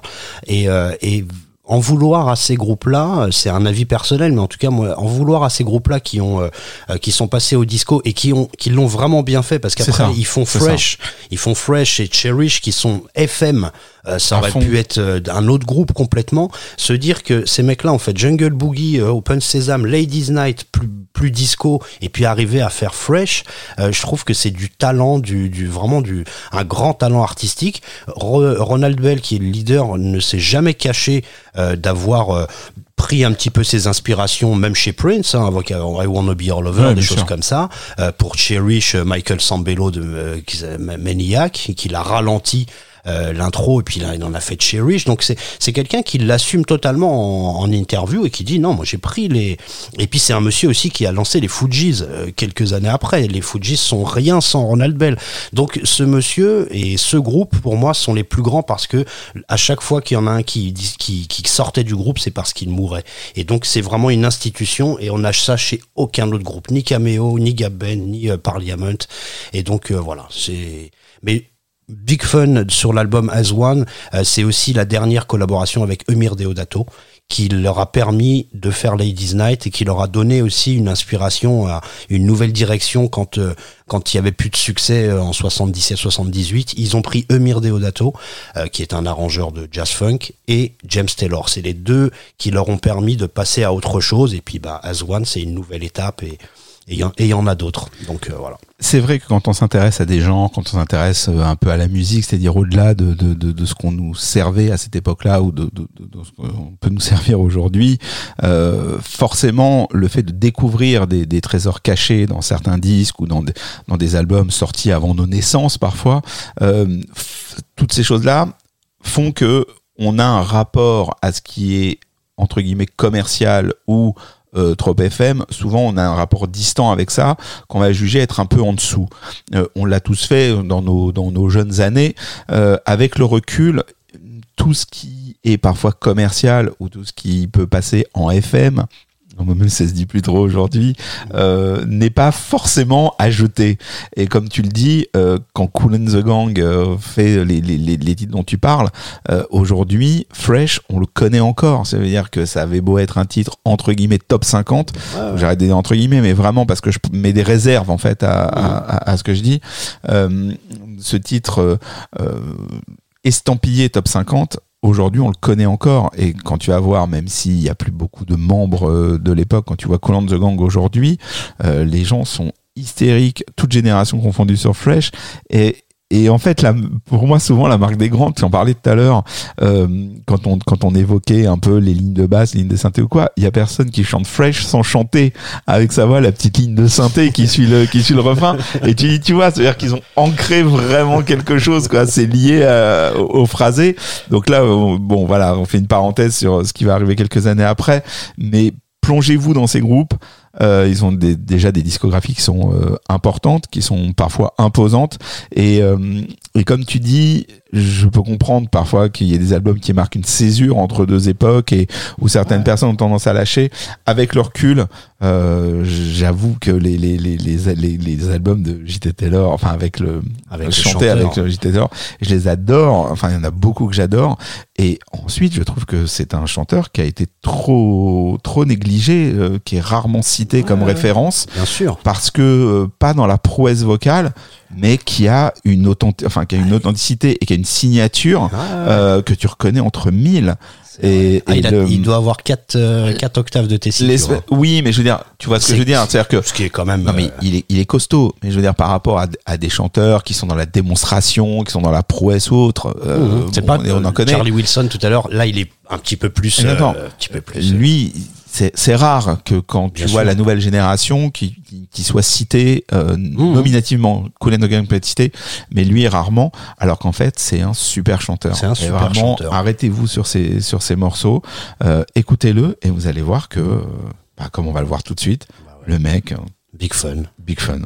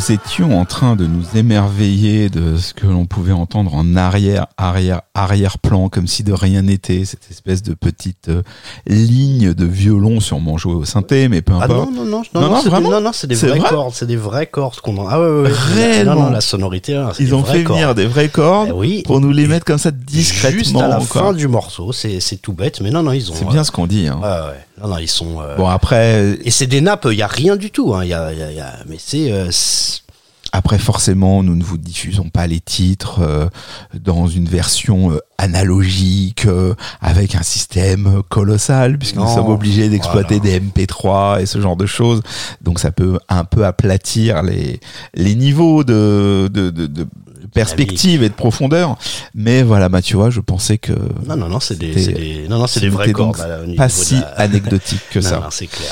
On nous arrivons en septembre euh, 1982 et, et je suis content que nous ayons choisi ce titre de Diana Ross. Là, on va, on va, on va changer un peu d'atmosphère. D'abord parce qu'on va changer d'atmosphère, ensuite parce qu'on fait, on va, enfin je sais pas pourquoi tu voulais choisir ce titre, mais en tout cas de mon côté c'est, j'aime beaucoup euh, Muscles qu'on va écouter de l'album Silk Electric parce qu'il fait taire les mauvaises langues, c'est-à-dire qu'on va arriver dans les années Jackson, enfin Michael Jackson Off the Wall est déjà sorti, euh, Thriller va, va, va, va bientôt sortir. Euh, ça va devenir, bon, je vais pas vous expliquer qui est Michael Jackson, euh, ça va devenir ce que va devenir. Et souvent, trop souvent, Michael Jackson était présenté comme un, un pantin ou disons quelqu'un euh, de manipulé plutôt par la famille, plus tard par Quincy Jones ou ce genre de choses. Et euh, ce titre illustre le contraire puisqu'il est composé par Michael. Pense trop souvent que bah non, il faisait pas ses chansons. Si si, il a fait beaucoup de titres pour lui. Et comme on le voit avec ce titre, il en a fait un pour sa marraine, euh, Diana Ross. Bah oui, Diana Ross et les Jackson 5 ils ont une histoire. Hein, ils ont- donc particulièrement Michael. Michael disait quand il était gosse, je veux devenir euh, comme toi. Il lui disait, parce qu'il Ouais. avait une petite, euh, je pense une dizaine, douzaine d'années de moins, parce qu'elle était jeune elle aussi, et il, il la regardait vraiment comme un modèle. Il dit, je veux être, je, enfin, voilà, je veux être Diana Ross, quoi. Il était, euh, il était fasciné, et euh, ils se sont retrouvés euh, à différents moments, particulièrement sur The Wiz. L'adaptation de- Du Magicien du- d'Oz. du Magicien d'Oz par euh, par Motown et par euh, et donc là il rencontre Quincy Jones voilà ça c'est une autre histoire on va dire mais c'est euh, c'est un moment aussi où euh, bah voilà il- on, on, on sent qu'il est très ami avec elle que toute sa vie toute sa vie il va y avoir des, des liens et ce sera euh, et d'ailleurs quand dans son testament euh, pour la garde de ses enfants elle vient en deuxième position après sa maman. Alors c'est peut-être un détail qui a rien à voir avec la musique, Euh, non, mais c'est quand même ça euh, montre le lien. voilà, ça montre le lien et quand euh, il compose Muscle euh, en, dans un Concorde. Ouais, c'est ça. C'est qu'en plus, non seulement il était capable de faire des chansons, mais il- ça lui venait très vite. Alors, Oui. on sait qu'une, de- enfin, je crois hein, encore une fois que les spécialistes de Jackson soient très tranquilles avec ce que je dis. Hein, Ils, juste ils le sont, ils le sont. Ils le sont tous, Ils ils, le sont, adorables. On sait qu'ils composaient donc à la, à la bouche en chantant, Souvent. Souvent sur des dictaphones ou quoi. Je crois même qu'il y a des choses euh, qui circulent. Donc voilà, donc c'est effectivement ce, on dit que ce titre est composé euh, lors d'un trajet en Concorde. Euh, J'imagine dans l'idée que je me fais de, de la de, de l'artiste qu'est Michael Jackson que voilà ça lui est venu et qu'il a fredonné, chanté ça dans un appareil quelconque. Euh, toujours est-il que euh, elle l'enregistre. Oui, il décide de lui de Il lui donne. Il, il- il pense à elle quoi. Quand il le fait, il pense à elle et c'est un bah c'est un morceau. Voilà, les, les, les paroles sont sont toutes bêtes quoi. Et il va le produire. Il le produit aussi. Mais en fait, on sent, hein, on, on sent la patte. Moi, je l'avais pas écouté depuis des années. hein. Ouais, C'est- pareil, ouais. ça fait longtemps que j'avais pas écouté ce truc. Et euh, il y a des moments, j'entends, euh, euh, j'entends des, j'entends des, des, des- des titres, euh, de d'autres d'autres titres. Quoi. Il y, a- il y, en a un qui m'a, qui m'est parvenu à chaque fois. Je, je, je me disais, mais il y a, il y a- quelque chose qui ressemble à, à fond. Alors c'est peut-être une version d'un clip de The Way You Make Me Feel, ou euh, mais où il reprend, euh, voilà, il reprend ces atmosphères euh, synthé, euh, des grosses nappes de synthé, ce qu'on trouve souvent hein, d'ailleurs chez, chez Michael. Il y a une, c'est un morceau lent, c'est un morceau euh, un, peu sexy quand même. euh, Il y a Alors on est au début euh, des années 80. Le début des années 80, c'est aussi euh, le le moment où les clips commencent à à exister et à, Ouais. à prendre à prendre les, les codes euh, qu'on va qu'on va connaître euh, ben, après dans la deuxième partie des années 80 là pour le coup Michael Jackson en fer de lance Ah, de cet art. Euh, bon là le clip de, de Ah, il Diana est Ross, il rigolo. est mignon quoi. C'est très huilé euh, c'est très musclé. Alors le titre s'appelle Muscle ce qui était le nom du boa je crois de Michael Ah Jackson oui, je crois. eh, euh, le nom de son pas, serpent parce que Michael Jackson avait un, pas ser- un serpent. Donc, donc pendant longtemps euh, quand j'étais plus jeune et que je m'intéressais beaucoup à Michael Jackson on disait il a écrit un titre pour Diana Ross qui a le nom du serpent? Bon quand tu vois le clip Non. on est plutôt sur du, du mec bodybuildé quand même hein. c'est ça. Je veux des muscles. En fait, elle dit, euh, elle dit euh, telle telle copine, enfin telle fille euh, aime quand son mec prend soin d'elle et. Et moi ça me ça me convient pas. J'en ai pas assez. It's not enough for me. Voilà, moi je veux ce que je veux, c'est des muscles. Donc il y a Diana Ross quoi, qui est c'est ça qui est une fille euh, dans les années 60 qui chantait des chansons un petit peu plus euh, mignonnes, on va dire, hein, innocentes, et qui là euh, commence à dire, elle est dans un lit, euh, presque à se toucher, et puis les mecs l'entourent aussi au bout d'un moment. On est dans une période où le bodybuilding, tu sais, tout à l'heure on parlait de la high energy, dans, il y a beaucoup de clips euh, comme... euh, euh, euh, comment s'appelle-t-il ce titre avec euh, Men? Macho Man de, Euh, de, de bah, bah, on n'est pas loin, on n'est pas loin de Macho Man, mais on est. Raining Man. euh, Bah, Raining Man, c'est tout bête, mais c'est des morceaux qui, euh, qui représentent un peu cette, euh, euh, cette, cette idéologie où, euh, bah voilà, le mec maintenant il est beau, il est, enfin, il est, en tout cas il est Ah, musclé, sûr. et le fitness ça a explosé à cette époque-là, l'aérobic, le, le, le bodybuilding et tout. Ah, c'est un trucs qu'on connaît bien, toi et moi. ah bah, pff, pas, pas, pas, pas depuis deux semaines, non, on va dire. Mais en tout cas, c'est des, ça s'inscrit aussi euh, bah, dans le son, mais ça s'inscrit aussi dans la mentalité de, l'époque. I Want Muscles. Euh, dix ans avant, euh, une chanteuse comme Diana Ross peut pas euh, chanter I Want Muscles aussi facilement. Quoi. Je veux des muscles, donc je veux un mec, je veux un mec, je veux un mec tout simplement pour son physique, quoi. Je m'en fous qui, qui, qui se prenne soin de moi, qui m'amène au restaurant et qui me, et qui me récite des poèmes. Moi, ce que je veux, c'est un, un bonhomme avec des muscles, quoi. Donc c'est osé. Et en tout cas, quand euh, tu dis ça, t'as l'œil qui brille. c'est parce que je te regarde. nous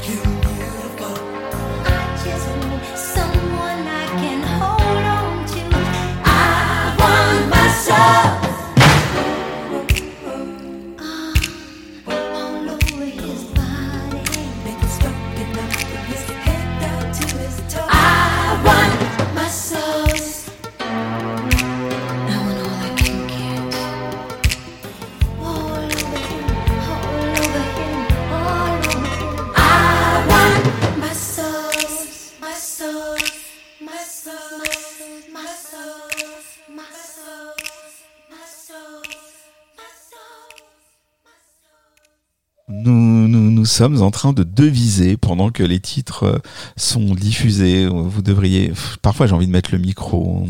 Parle de des autres compositions de Michael Jackson, euh, de tout ce que ça aurait pu faire. Est-ce que ce titre aurait pu être dans un de ses albums? Est-ce qu'il existe une démo chantée par Michael Jackson? Est-ce que Michael Jackson aurait chanté la démo en prononçant ces mots? Bon, voilà, voilà le genre de mystère euh, euh, qui nous plaît de faire exister pendant que l'on vous diffuse ces titres. En octobre 81, 82, pardon, puisque nous sommes toujours sur l'année 82, euh, nous, il y a un morceau. Alors, on va voir comment comment tu vas vouloir nous parler euh, de Sexual Healing de Marvin Gaye parce que c'est à la fois un morceau important parce que bah il a traversé euh, les époques et en même temps à l'époque, on nous, on nous explique que bon bah c'est déjà plus le grand Marvin Gaye quoi, qu'on est euh, sur un Marvin. C'est toujours les mêmes débats, tu vois, entre ceux qui découvrent à ce moment-là et ceux qui ont connu euh, les heures de gloire euh, de l'artiste. Toujours est-il que Sexual Healing, c'est un morceau qui marque son temps quoi et qui va. Ça doit être un de ses, Je vais pas dire qu'il va être fatal, mais enfin qui va. c'est un de ses plus gros hits, hein, Ouais. je pense, en termes de vente. C'est un, un, un morceau qui est sorti chez CBS.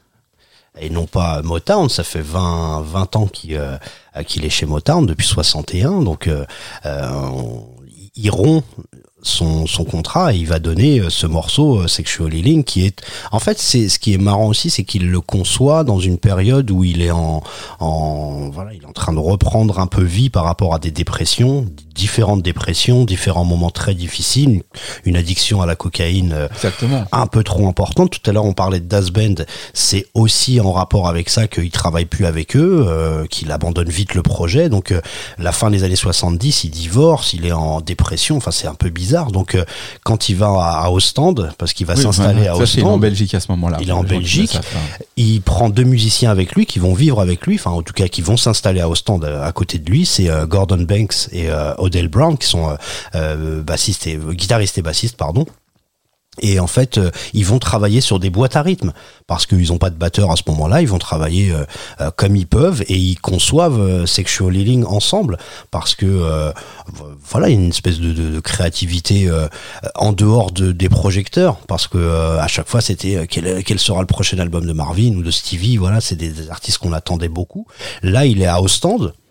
Il y a un documentaire d'ailleurs qui est complètement fou, hein, qu'il faut regarder. Il joue aux fléchettes avec des dockers. C'est, c'est, c'est, et les mecs le, les mecs le connaissent pas. Ah bah non, du tout. ouais. Il est dans un bar et il- mais en fait, il a, ça lui fait du bien. Ça lui fait du bien parce que euh, euh, voilà, c'est, on est, il est plus aux États-Unis. euh, il sortait à Los Angeles, il, est, il pouvait pas sortir à Los Angeles, tout le monde le, le, le vénérait. Donc là, il est à Ostende, les mecs le connaissent pas, ils veulent bien jouer aux fléchettes avec une bière autour de lui. euh, tu vois, c'est, complètement loufoque, mais Ah, c'est, c'est ce un mec qui- normal, voilà. Et à ce moment-là, il se retrouve normal et il demande au mec, mais tu me reconnais pas? Et l'autre, il lui dit, bah non, tu dois être panaméen. C'est, une scène que j'a- j'adore. Mais même si, enfin, je la sors comme ça pour, pour dire aussi que peut-être qu'il avait besoin de ça à ce moment-là. Trop de lumière, trop de, voilà, on le mystifiait complètement, ce mec. Et donc, euh, voilà, il arrive à Ostende, il travaille avec ses, ses, ses quelques musiciens et il sort, euh, il produit euh, Sexual Healing et l'album Midnight Love qui, euh, Franchement, il est, il est, il est classe cet album, il est classe et il est, euh, euh, c'est une des premières utilisations de la TR 808, voilà, d'un, gros hit, euh, et qu'une, enfin, qu'une, une boîte à rythme qui était très importante aussi dans le, dans le hip-hop, l'électro, parce qu'on est, on est un peu dans cette thématique-là aujourd'hui. Donc, euh, moi, je, je trouve que c'est un morceau, euh, bah voilà, qui aurait pu relancer sa carrière si malheureusement, Ouais. en 84, euh, il n'avait pas une altercation avec son père et que et qu'il se faisait, bah voilà, assassiner malheureusement par euh, celui qui lui a donné la vie. Donc c'est, je pense que ça aurait pu, ça aurait pu être un, un, un vrai gros nouveau tournant pour Oui, Marvin. je disais, je disais maladroitement euh, que la chanson lui avait été fatale, dans le sens où euh, on racontait à l'époque que les, les paroles de Marvin Gaye étaient beaucoup, lui étaient beaucoup reprochées par son, son père. Euh, tu me diras, enfin, tu connais ces histoires mieux que moi, et donc euh, Sexual Healing était vu pas comme une énième provocation, mais encore comme un texte relativement explicite, avec un clip relativement explicite euh, aussi, hein, encore une fois dans toute proportion gardée.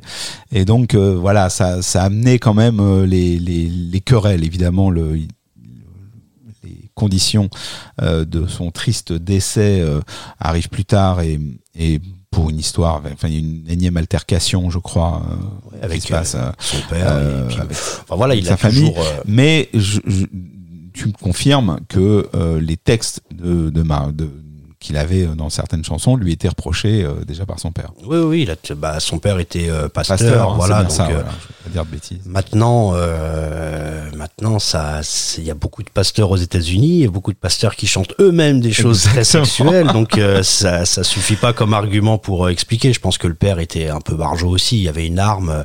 Enfin voilà, Ouais, voilà. Mar- Marvin retourne vivre en même temps un peu chez sa mère et son Mhm. père à- bah, après des, des- des années de, de- de super carrière. Donc ça aussi c'est particulier. Donc bon voilà, il y a une altercation qui tourne mal. Je pense pas que ce soit seulement la, la, la, la faute des parce que euh, sinon il y a tellement d'autres d'autres gens qui se seraient fait euh, assassiner aussi pour ça quoi. Sexual Link qu'on va écouter euh, aurait pu être anecdotique, c'est devenu un classique. Euh, toi, tu sembles, euh, euh, j'ai envie de dire presque réhabiliter l'album. C'est un album qui à l'époque avait été quand même un peu critiqué, euh, qui était un peu considéré comme euh, bon voilà du, du, du, sous Marvin ou du Marvin qui essayait d'être euh, dans son époque.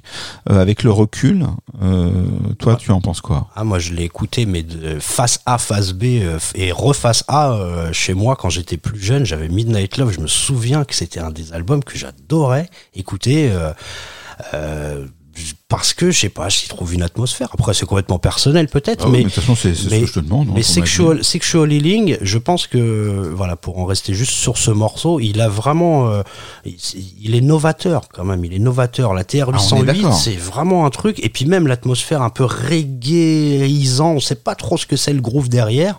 Euh, je trouve que c'est vachement, euh, vachement intéressant en 82 d'avoir. Et puis, euh, il va, il va, inspirer, il va inspirer des gens, euh, énormément de gens quoi. Il y a beaucoup de gens qui, rentrent chez Marvin, en tout cas si on peut dire ça comme ça, euh, par sexual healing. C'est aujourd'hui si tu demandes dans la rue, hop, tu chopes quelqu'un, Marvin Gaye c'est quoi pour vous? Euh, Ils vont pas te dire, euh, si peut-être What's Going On. Ah mais dans, Mais dans la pour moi, c'est sexual healing. On va dire dans la France comme tant pis si je fais bondir des gens dans la France commerciale des années 80, euh, c'est une porte d'entrée. Euh, je rappelle que voilà les grands albums Let's Get It On, I Want You, etc. On, on parle de 73, 76 ou autres. Donc par exemple des gens de notre génération euh, sont passés à côté. Euh, effectivement, le clip de Sexual Healing passe euh, sur les, les, les chaînes françaises et, et on, on- ça a été pour beaucoup d'entre nous qui avions euh, pas encore euh, 10, 10 Ah ouais, 11 c'est ans, ça, ouais. euh, le, le- le premier contact euh, avec cette chanson qui faisait mouche quand même parce que comme tu dis, elle est pas si évidente Non. parce que comme tu dis, elle, elle est, c'est pas exactement tout ce qu'on a écouté jusqu'à présent. On est dans quelque chose euh, d'à part et en même temps, euh, c'est devenu euh, un succès qu'on écoute tout de suite.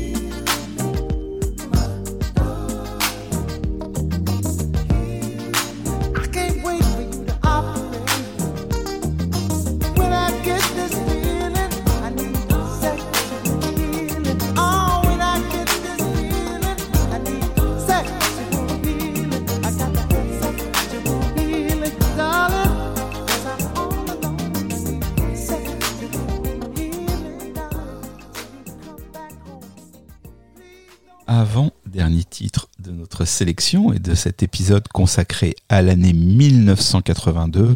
Je le disais en début d'émission, euh, on essaye, j'essaye de ne pas euh, parler de Prince dans chaque épisode, mais nous allons aborder The Time et l'album What Time Is It, deuxième album du groupe, puisque c'est en novembre 82 que sort The Walk, le titre que nous allons écouter.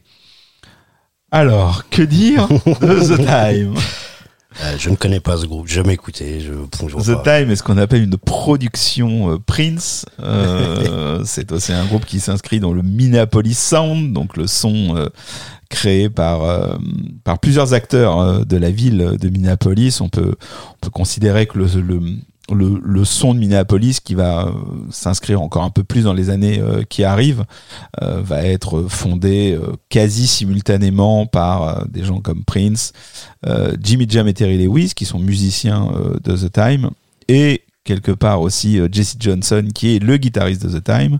Jimmy Jam et Terry Lewis clavier et bassiste de The Time, Jesse Johnson guitariste de The Time. Quand ce groupe va se séparer euh, en tout cas dans cette formation euh, telle qu'on va l'écouter aujourd'hui, euh, les producteurs Jamie Lewis vont produire et enfin les musiciens de Jamie Lewis vont produire énormément de, de choses, dont SOS Ben dont tu parlais tout à l'heure, puis plus tard Janet Jackson et plein d'autres artistes, faisant pas mal de, de disques d'or. N'est-ce pas? Jesse Johnson, dans son coin, va sortir différents albums, dont le disque Chocadelica, avec un, quelques années plus tard, avec Crazy en duo avec Sly Stone, qui va lui valoir un numéro 1 et un disque d'or. Donc, ce qui va aussi, euh, voilà, c'est pour boucler un peu euh, notre, euh, notre introduction. Et donc, euh, tous ces gens euh, ayant grandi dans la même marmite vont faire une musique non pas similaire, mais qui vont emprunter euh, les mêmes boîtes à rythme, les mêmes synthés, le même rapport à, à de temps en temps utiliser les synthés pour remplacer les, cuivres, si je caricature rapidement euh, ce que peut être le Minneapolis Sound. The Time est un groupe euh, que Prince crée à un moment donné avec son, son un de ses meilleurs amis. Euh, Maurice, Maurice Day. Day, qui, bon, dans l'histoire, euh, vient remplacer en fait Alexander O'Neill dans une version qui s'appelait Flight Time. Bon, enfin, on va pas faire toute l'histoire euh, de The Time ici. Un premier album sort avec les, les titres Get It Up et Cool. Il faut savoir que si The Time a une représentation physique et sur scène lors des tournées, en studio sur ce, premier- sur ce premier album, il n'y a que Maurice Day et Prince qui jouent de la totalité des instruments. Ce qui est pratiquement le cas du second, du second album aussi. Ouais. Euh, mais ce que Prince n'a pas prévu, c'est que euh, sur scène, The Time existe vraiment. C'est-à-dire qu'il y a vraiment une cohésion de groupe, il y a vraiment des musiciens, il se passe vraiment quelque chose et ils vendent vraiment des disques. Et en fait, euh, The Time ne va pas du tout euh, passer que pour un groupe fabriqué par Prince. Il va vraiment avoir, c'est vraiment un, groupe qui a une existence propre euh, et puis qui va être euh, voilà euh, soutenu par, par tous ces musiciens de talent qui vont produire et faire des disques par la suite et et qui qui qui, feront puisque c'est dans leur histoire que que que ce que ce groupe existe il y aura d'autres albums par la suite, et le monde entier, en tout cas euh, en dehors des États-Unis, euh, découvrira réellement euh, qui est The Time, ou plutôt Maurice Day, avec le film Purple Rain en 84, euh, puisque c'est l'histoire de la relative concurrence entre Prince et The Time. Mais la formation The Time qui est dans Purple Rain, une formation un peu différente, puisqu'il y a déjà eu querelle, séparation et licenciement. Limogeage. Euh, limogeage. Toujours est-il que euh, cet album What Time Is It est un bijou, euh, un bijou de funk euh, qui à la fois présente l'héritage de ces groupes, euh, comme tu disais, euh, soit un peu macho, soit qui joue un peu sur l'image du, du pimp, du Mac, euh, ou d'homme à femme, qui était qui était donc largement euh, popularisé euh, par le passé par des gens comme Rick James ou autres. Euh, Maurice Day est un peu une sorte, euh, c'est pas l'alter ego de, de, de Prince, c'est un pendant quoi, du, du- du- de l'autre face d'une même pièce, on pourrait dire. Euh, Prince leur, leur offre de d'excellents titres qu'il peut pas chanter. On, on, on dit à l'époque que euh, Prince a conscience qu'il passe sur des radios euh, blanches, euh, pour reprendre euh, ce qu'on disait tout à l'heure, et qu'il arrive à avoir un public un peu plus large, justement, voire un, public blanc aussi. Et avec The Time, il va attaquer frontalement les radios black, les radios funk. Enfin, c'est un peu comme ça que les choses sont présentées. Euh, bon, c'est en partie vrai. Euh, la- la- L'histoire veut aussi que, puisqu'on a parlé de Vanity tout à l'heure, donc c'est aussi en 82 que l'album de Vanity va sortir. Euh, et Prince va faire une tournée qui va s'appeler le Triple Threat, où il y aura Vanity qui ouvrira euh, la soirée, puis The Time, puis Prince. Et, The, Time, The Time qui back euh, derrière. qui joue derrière, un euh, rideau. Exactement, derrière Vanity, puisque c'était juste trois femmes euh, Ah ouais, sur le devant de la scène.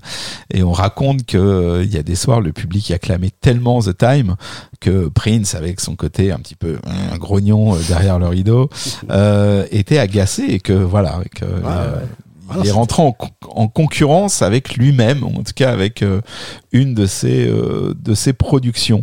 Donc voilà, donc d'un côté il y a cette il y a, il y a ce ce côté un peu euh, historique du funk euh, avec euh, toute l'imagerie qu'il y a et en même temps quelque chose d'assez nouveau dans le son puisqu'on n'est pas du tout dans dans dans dans un dans- dans une manière de refaire euh, ce qui existe, on est vraiment dans le son qui est en train de se créer dans ces années-là, et donc dans ce euh, Minneapolis Sound, euh, dont The Time va être, va être un des acteurs importants. Belkacem, que veux-tu ajouter?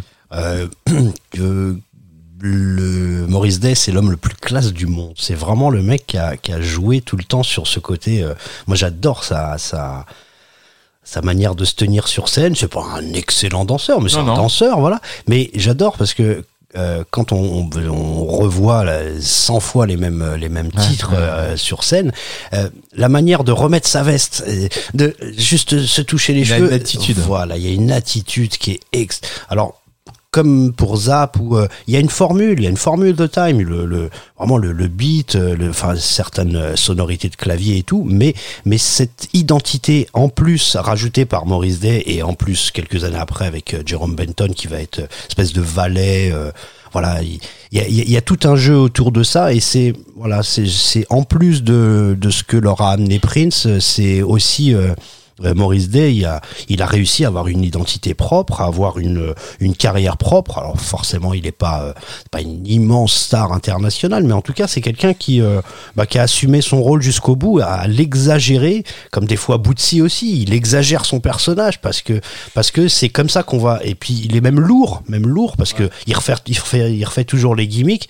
Et je, je conclurai juste en disant que j'ai j'ai adoré euh, euh, les une espèce de Grammy de l'année dernière ou un truc comme ça où Jimmy Jam, Terry Lewis font tout un medley de leurs gros hits et ils terminent avec The Time parce qu'ils disent voilà ça c'était notre groupe d'origine et quand Maurice Day rentre mais euh, ça prend une dimension incroyable et il sait, il sait que et que les gens attendent son, son mouvement de veste, son euh, le, il se recoiffe devant le miroir et c'est ça aussi qui moi qui me plaît vraiment dans ce groupe, c'est voilà toute l'attitude qu'il y a derrière. Mais le personnage de Maurice Day associé à The Time, aura vraiment traversé euh, les époques.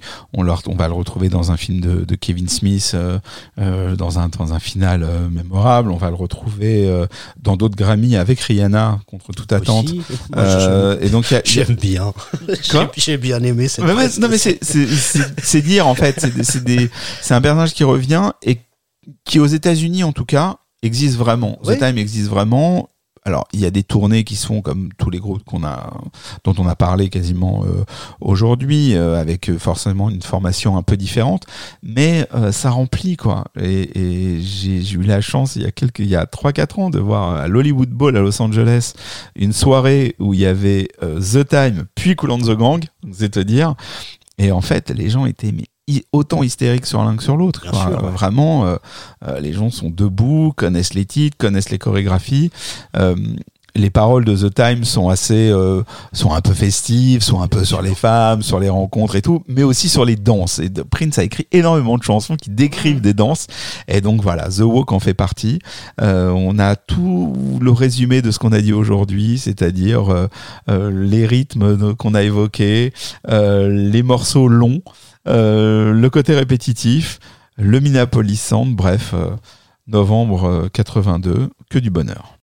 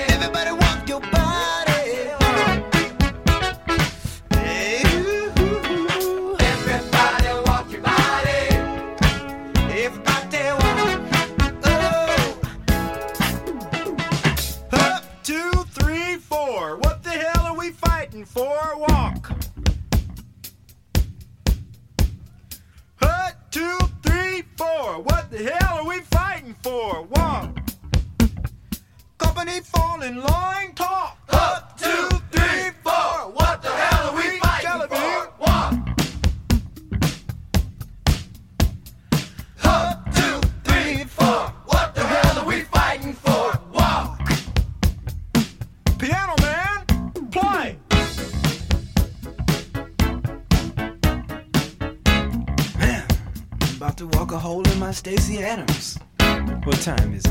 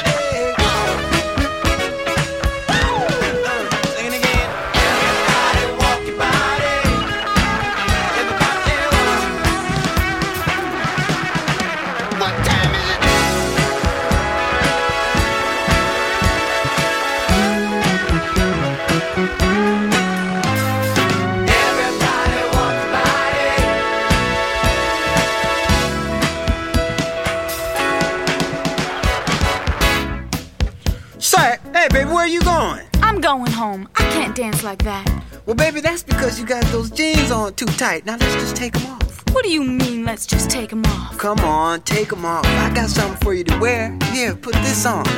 you always keep lingerie in your glove compartment. None of my women wear gloves. Now put this on. But, But my ass. Hey, play on words. but all the girls will stare at me. All the girls in this neighborhood already wear camisoles. I know, but That's because it's cool. Now let's get them jeans off. Okay, but I'm warning you. Warning me about what? Hmm? Yeah, this zipper's tight. Here, why don't you lay down? Oh, that's what I'm trying to tell you. Stop trying to tell me things and pull. But Come on, pull. I'm warning you. Maris, sweet mother Jesus. I told you. Damn, baby. How'd you get all that in them jeans? It wasn't easy. No, that's right. Mm. Well, I think you'd be more comfortable in this. I'm sure I would. Uh, I. Hurry up, Grace. Song's almost over. My name's not Grace. I know. Hurry up, Grace. Man, these are weird. I guess the tag goes in the back. Hurry up. Okay. Okay, how do I look? Almost as good as me. Now let's go. Hey, Maurice. What time is it? Who's the lovely lady? Introduce us. I'll introduce you to a headache if you don't get out of my face. Okay, baby, now check this out. We're gonna walk till the song's over. In other words, meet me at the bar in 32 measures. Cool? Cool. And if you're good, I'll let you work the stick in my ride.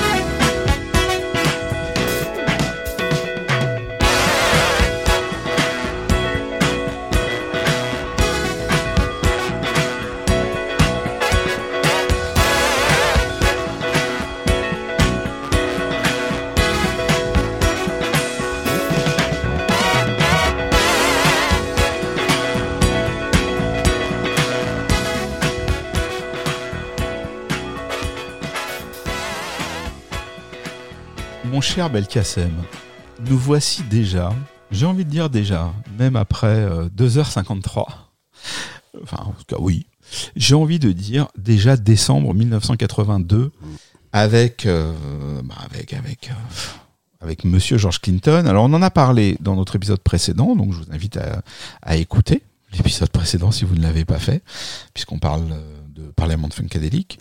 Euh, mais on va quand même euh, évoquer euh, cette partie de sa carrière, puisque là, on est dans, dans, dans cette période où il sort des disques solo, C'est son premier album. Exactement. Sous son nom. sous son nom. Sous son nom, ouais.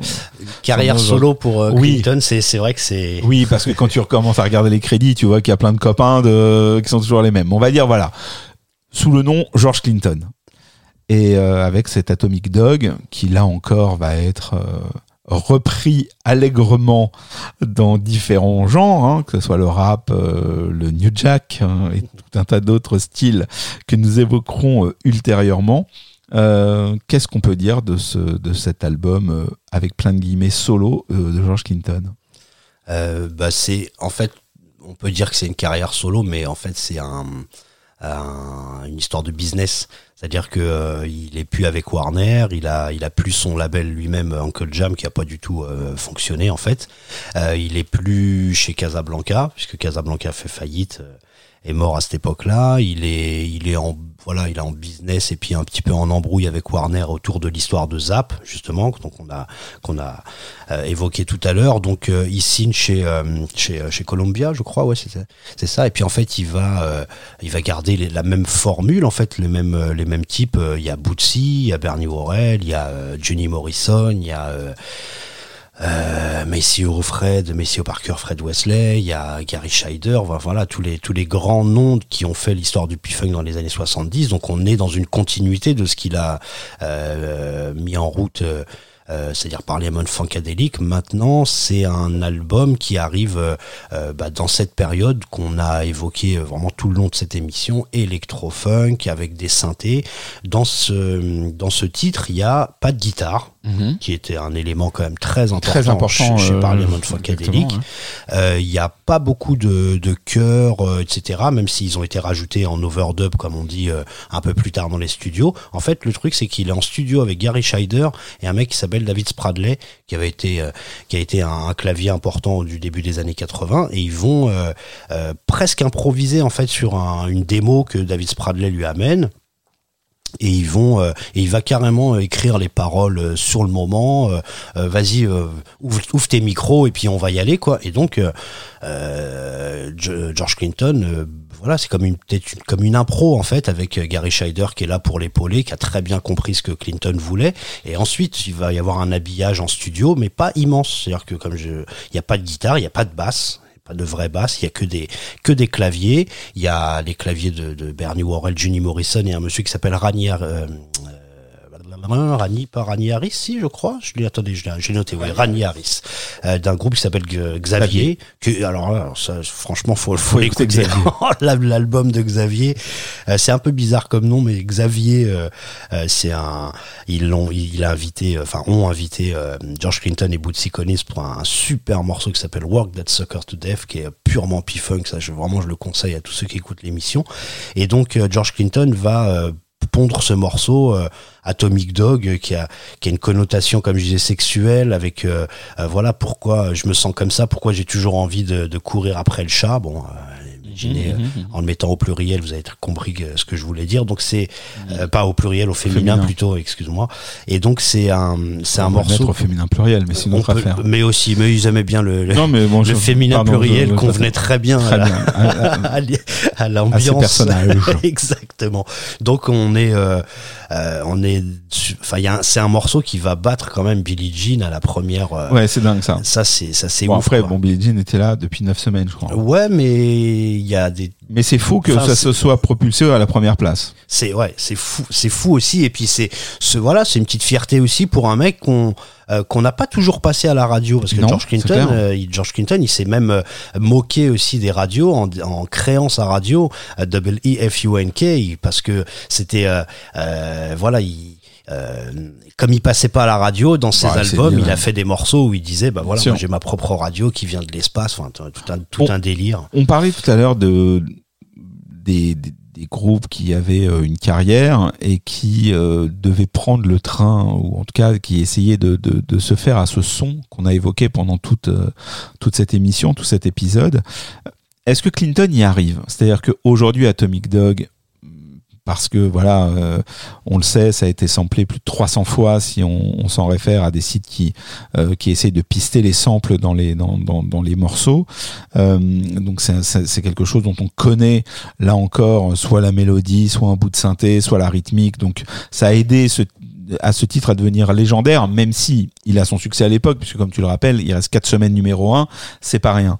Mais ce titre-là, les albums solo de Clinton sont rarement cités, même chez les grands amateurs de P-Funk, comme les, les, albums les plus importants euh, de sa carrière. Est-ce qu'il réussit à ce moment-là euh, à intégrer cette, cette, cette musique, ou est-ce que ça fait partie de ceux justement dont le virage un peu électro-funk est pas des plus réussis? De ton Ah. point de vue, hein, c'est qu'une histoire de point de vue ici. hein. Ah si, de mon point de vue, il est, il est ah, si, si, il a, D'accord. il réussit terriblement bien. Et puis c'est même, euh, c'est même l'une des personnes qui a, qui a, qui a, qui a mené à l'électrofunk. Hein. C'est ce qu'on, ce qu'on, ce qu'on entend juste un an ou deux avant sur Mhm. Electric Spanking ou euh, Ouais. de, de Funkadelic. On est, c'est, On rien, c'est la ouais. suite quoi. C'est juste qu'il y a peut-être moins, il y a pas des cuivres dans ce morceau. Après, Ouais. dans Computer Games, il y a Get Dressed et des, et d'autres morceaux qui sont plus euh, qui ressemble plus à ce que faisait Parliament, mais en tout cas, euh, euh, non, non, George Clinton et c'est un Zap, Prince, Cameo, ils jurent tous par George Clinton. Bien Donc sûr, lui, il y a aucun problème. C'est pas une transition, c'est une continuité. C'est juste que le business s'est fait qu'il a abandonné un label, etc., et qu'il a qu'il a posé son nom, qui va ensuite euh, créer euh, le P-Funk All Stars. Mais en fait, c'est toujours les mêmes, euh, les mêmes types. C'est des histoires de contrats avec, avec les maisons de disques. Il faut souvent. bien qu'il y en ait un qui fasse le naïf ici, euh, monsieur Belkacem. Sinon, je, sinon, sinon, sinon, on, nous parlons à l'unisson. Mais non, mais euh, enfin, Bien d'accord. ce qui est ce qui est intéressant aussi avec ce morceau, c'est voilà, c'est c'est tout le côté purement synthétique. Il y a le clip aussi qui va avec, où Oui. il y a une espèce de jeu vidéo.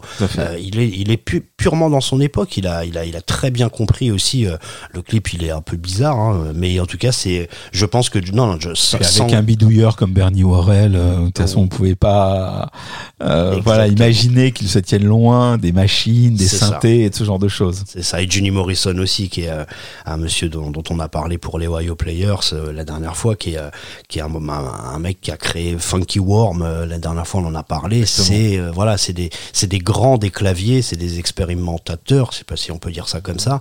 Et c'est voilà, c'est George Clinton. Il va, il va continuer. Ce qui est marrant aussi avec ce type, c'est que après, bien, bien sûr, il va devenir un parrain de la toute la, la West Coast euh, et puis même du hip-hop en général et même euh, des albums comme euh, Dub Dogs ou euh, Tapo FM particulièrement Tapo FM qui doit arriver de je sais pas 98 quelque chose comme ça je pense euh, si mes souvenirs sont bons. 96. 96 pardon. Euh, c'est un album encore efficace quoi. C'est encore euh, il a il a chopé bah voilà il y a il y a il y a, y a le P-funk mais il y a aussi toute cette vibe hip-hop Ouais, là, du, du là, moment c'est et- vrai que les albums de Clinton de ces de ces années-là, notamment Dub Dogs, comme tu disais, enfin là on est dans les formations. Alors après on est dans plein de formations hybrides. Là, ça sort sous euh, George Clinton et puis Funk All Star. Oui, mais voilà, bon, tout ça, c'est- c'est les albums des années euh, fin des années 80 ou du début des années 90 et des années 90.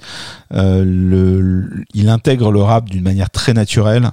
Mmh. Le rap a, alors, il faut savoir que le rap a pillé Clinton au même titre que James Brown. hein. C'est les Grave. deux artistes qui ont été le plus samplés Clair. dans, dans, dans, dans tout le début, dans tout dans, ce qu'a fait le, le rap au début. Après, on sait que euh, dans le rap, il y a eu des, des DJ qui sont allés plonger euh, euh, leurs oreilles et leurs doigts dans des bacs d'autres genres, en allant voir ce qui se passait du côté du jazz, des musiques brésiliennes, enfin de tout un tas de genres, parce que Bien le sûr. but était de trouver euh, le, le, le beat et le, le, le sample le plus rare. Mais en tout cas, au début, les disques qu'ils avaient sous la main, c'était euh, du James Brown et du Clinton.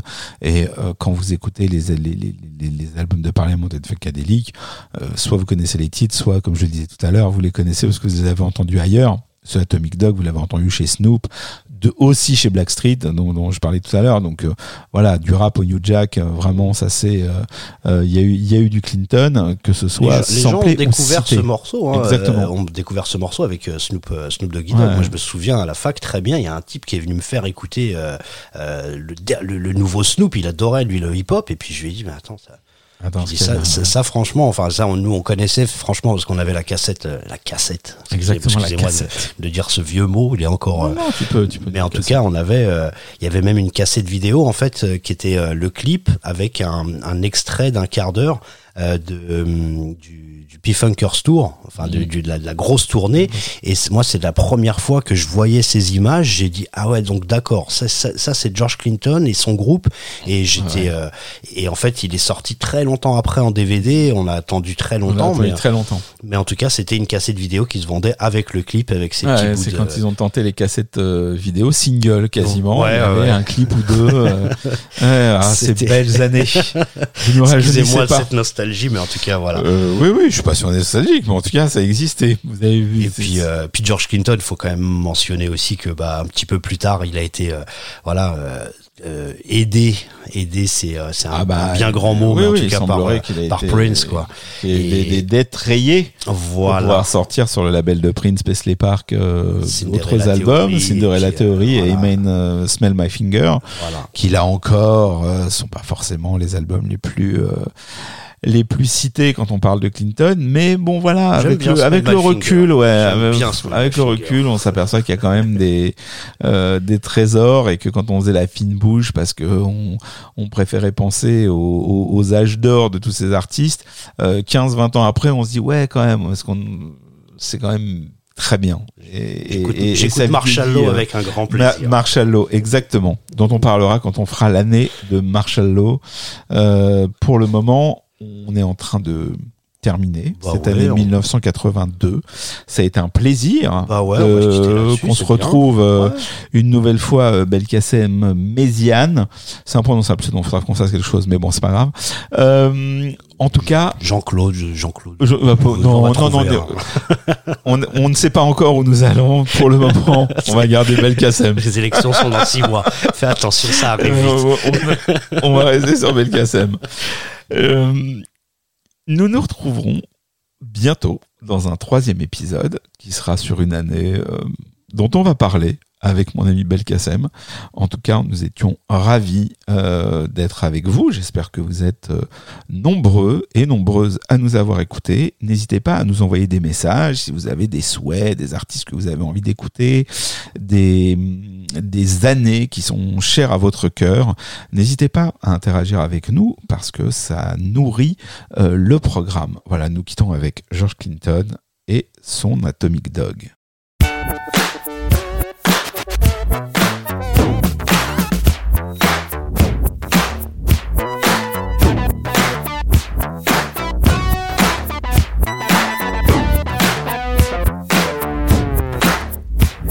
This is a story of famous dog. But the dog that chases its tail will be busy. These are clapping dogs, rhythmic dogs, harmonic dogs, house dogs, street dogs, dogs of the world unite, dancing dogs. Yeah, counting dogs, funky dogs it out.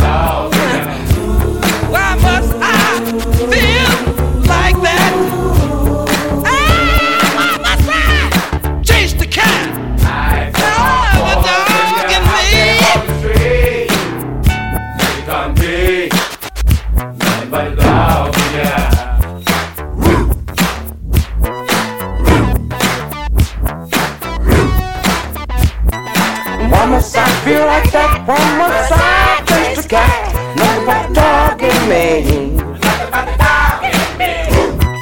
One more star, feel like that one more star face to get. Nothing the dog in me. Why must I feel like that one more star face to get? Nothing the dog in me.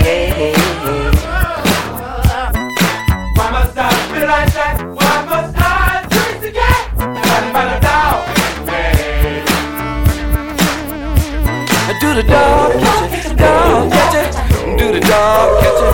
Do the dog catcher, dog catcher, do the dog catcher.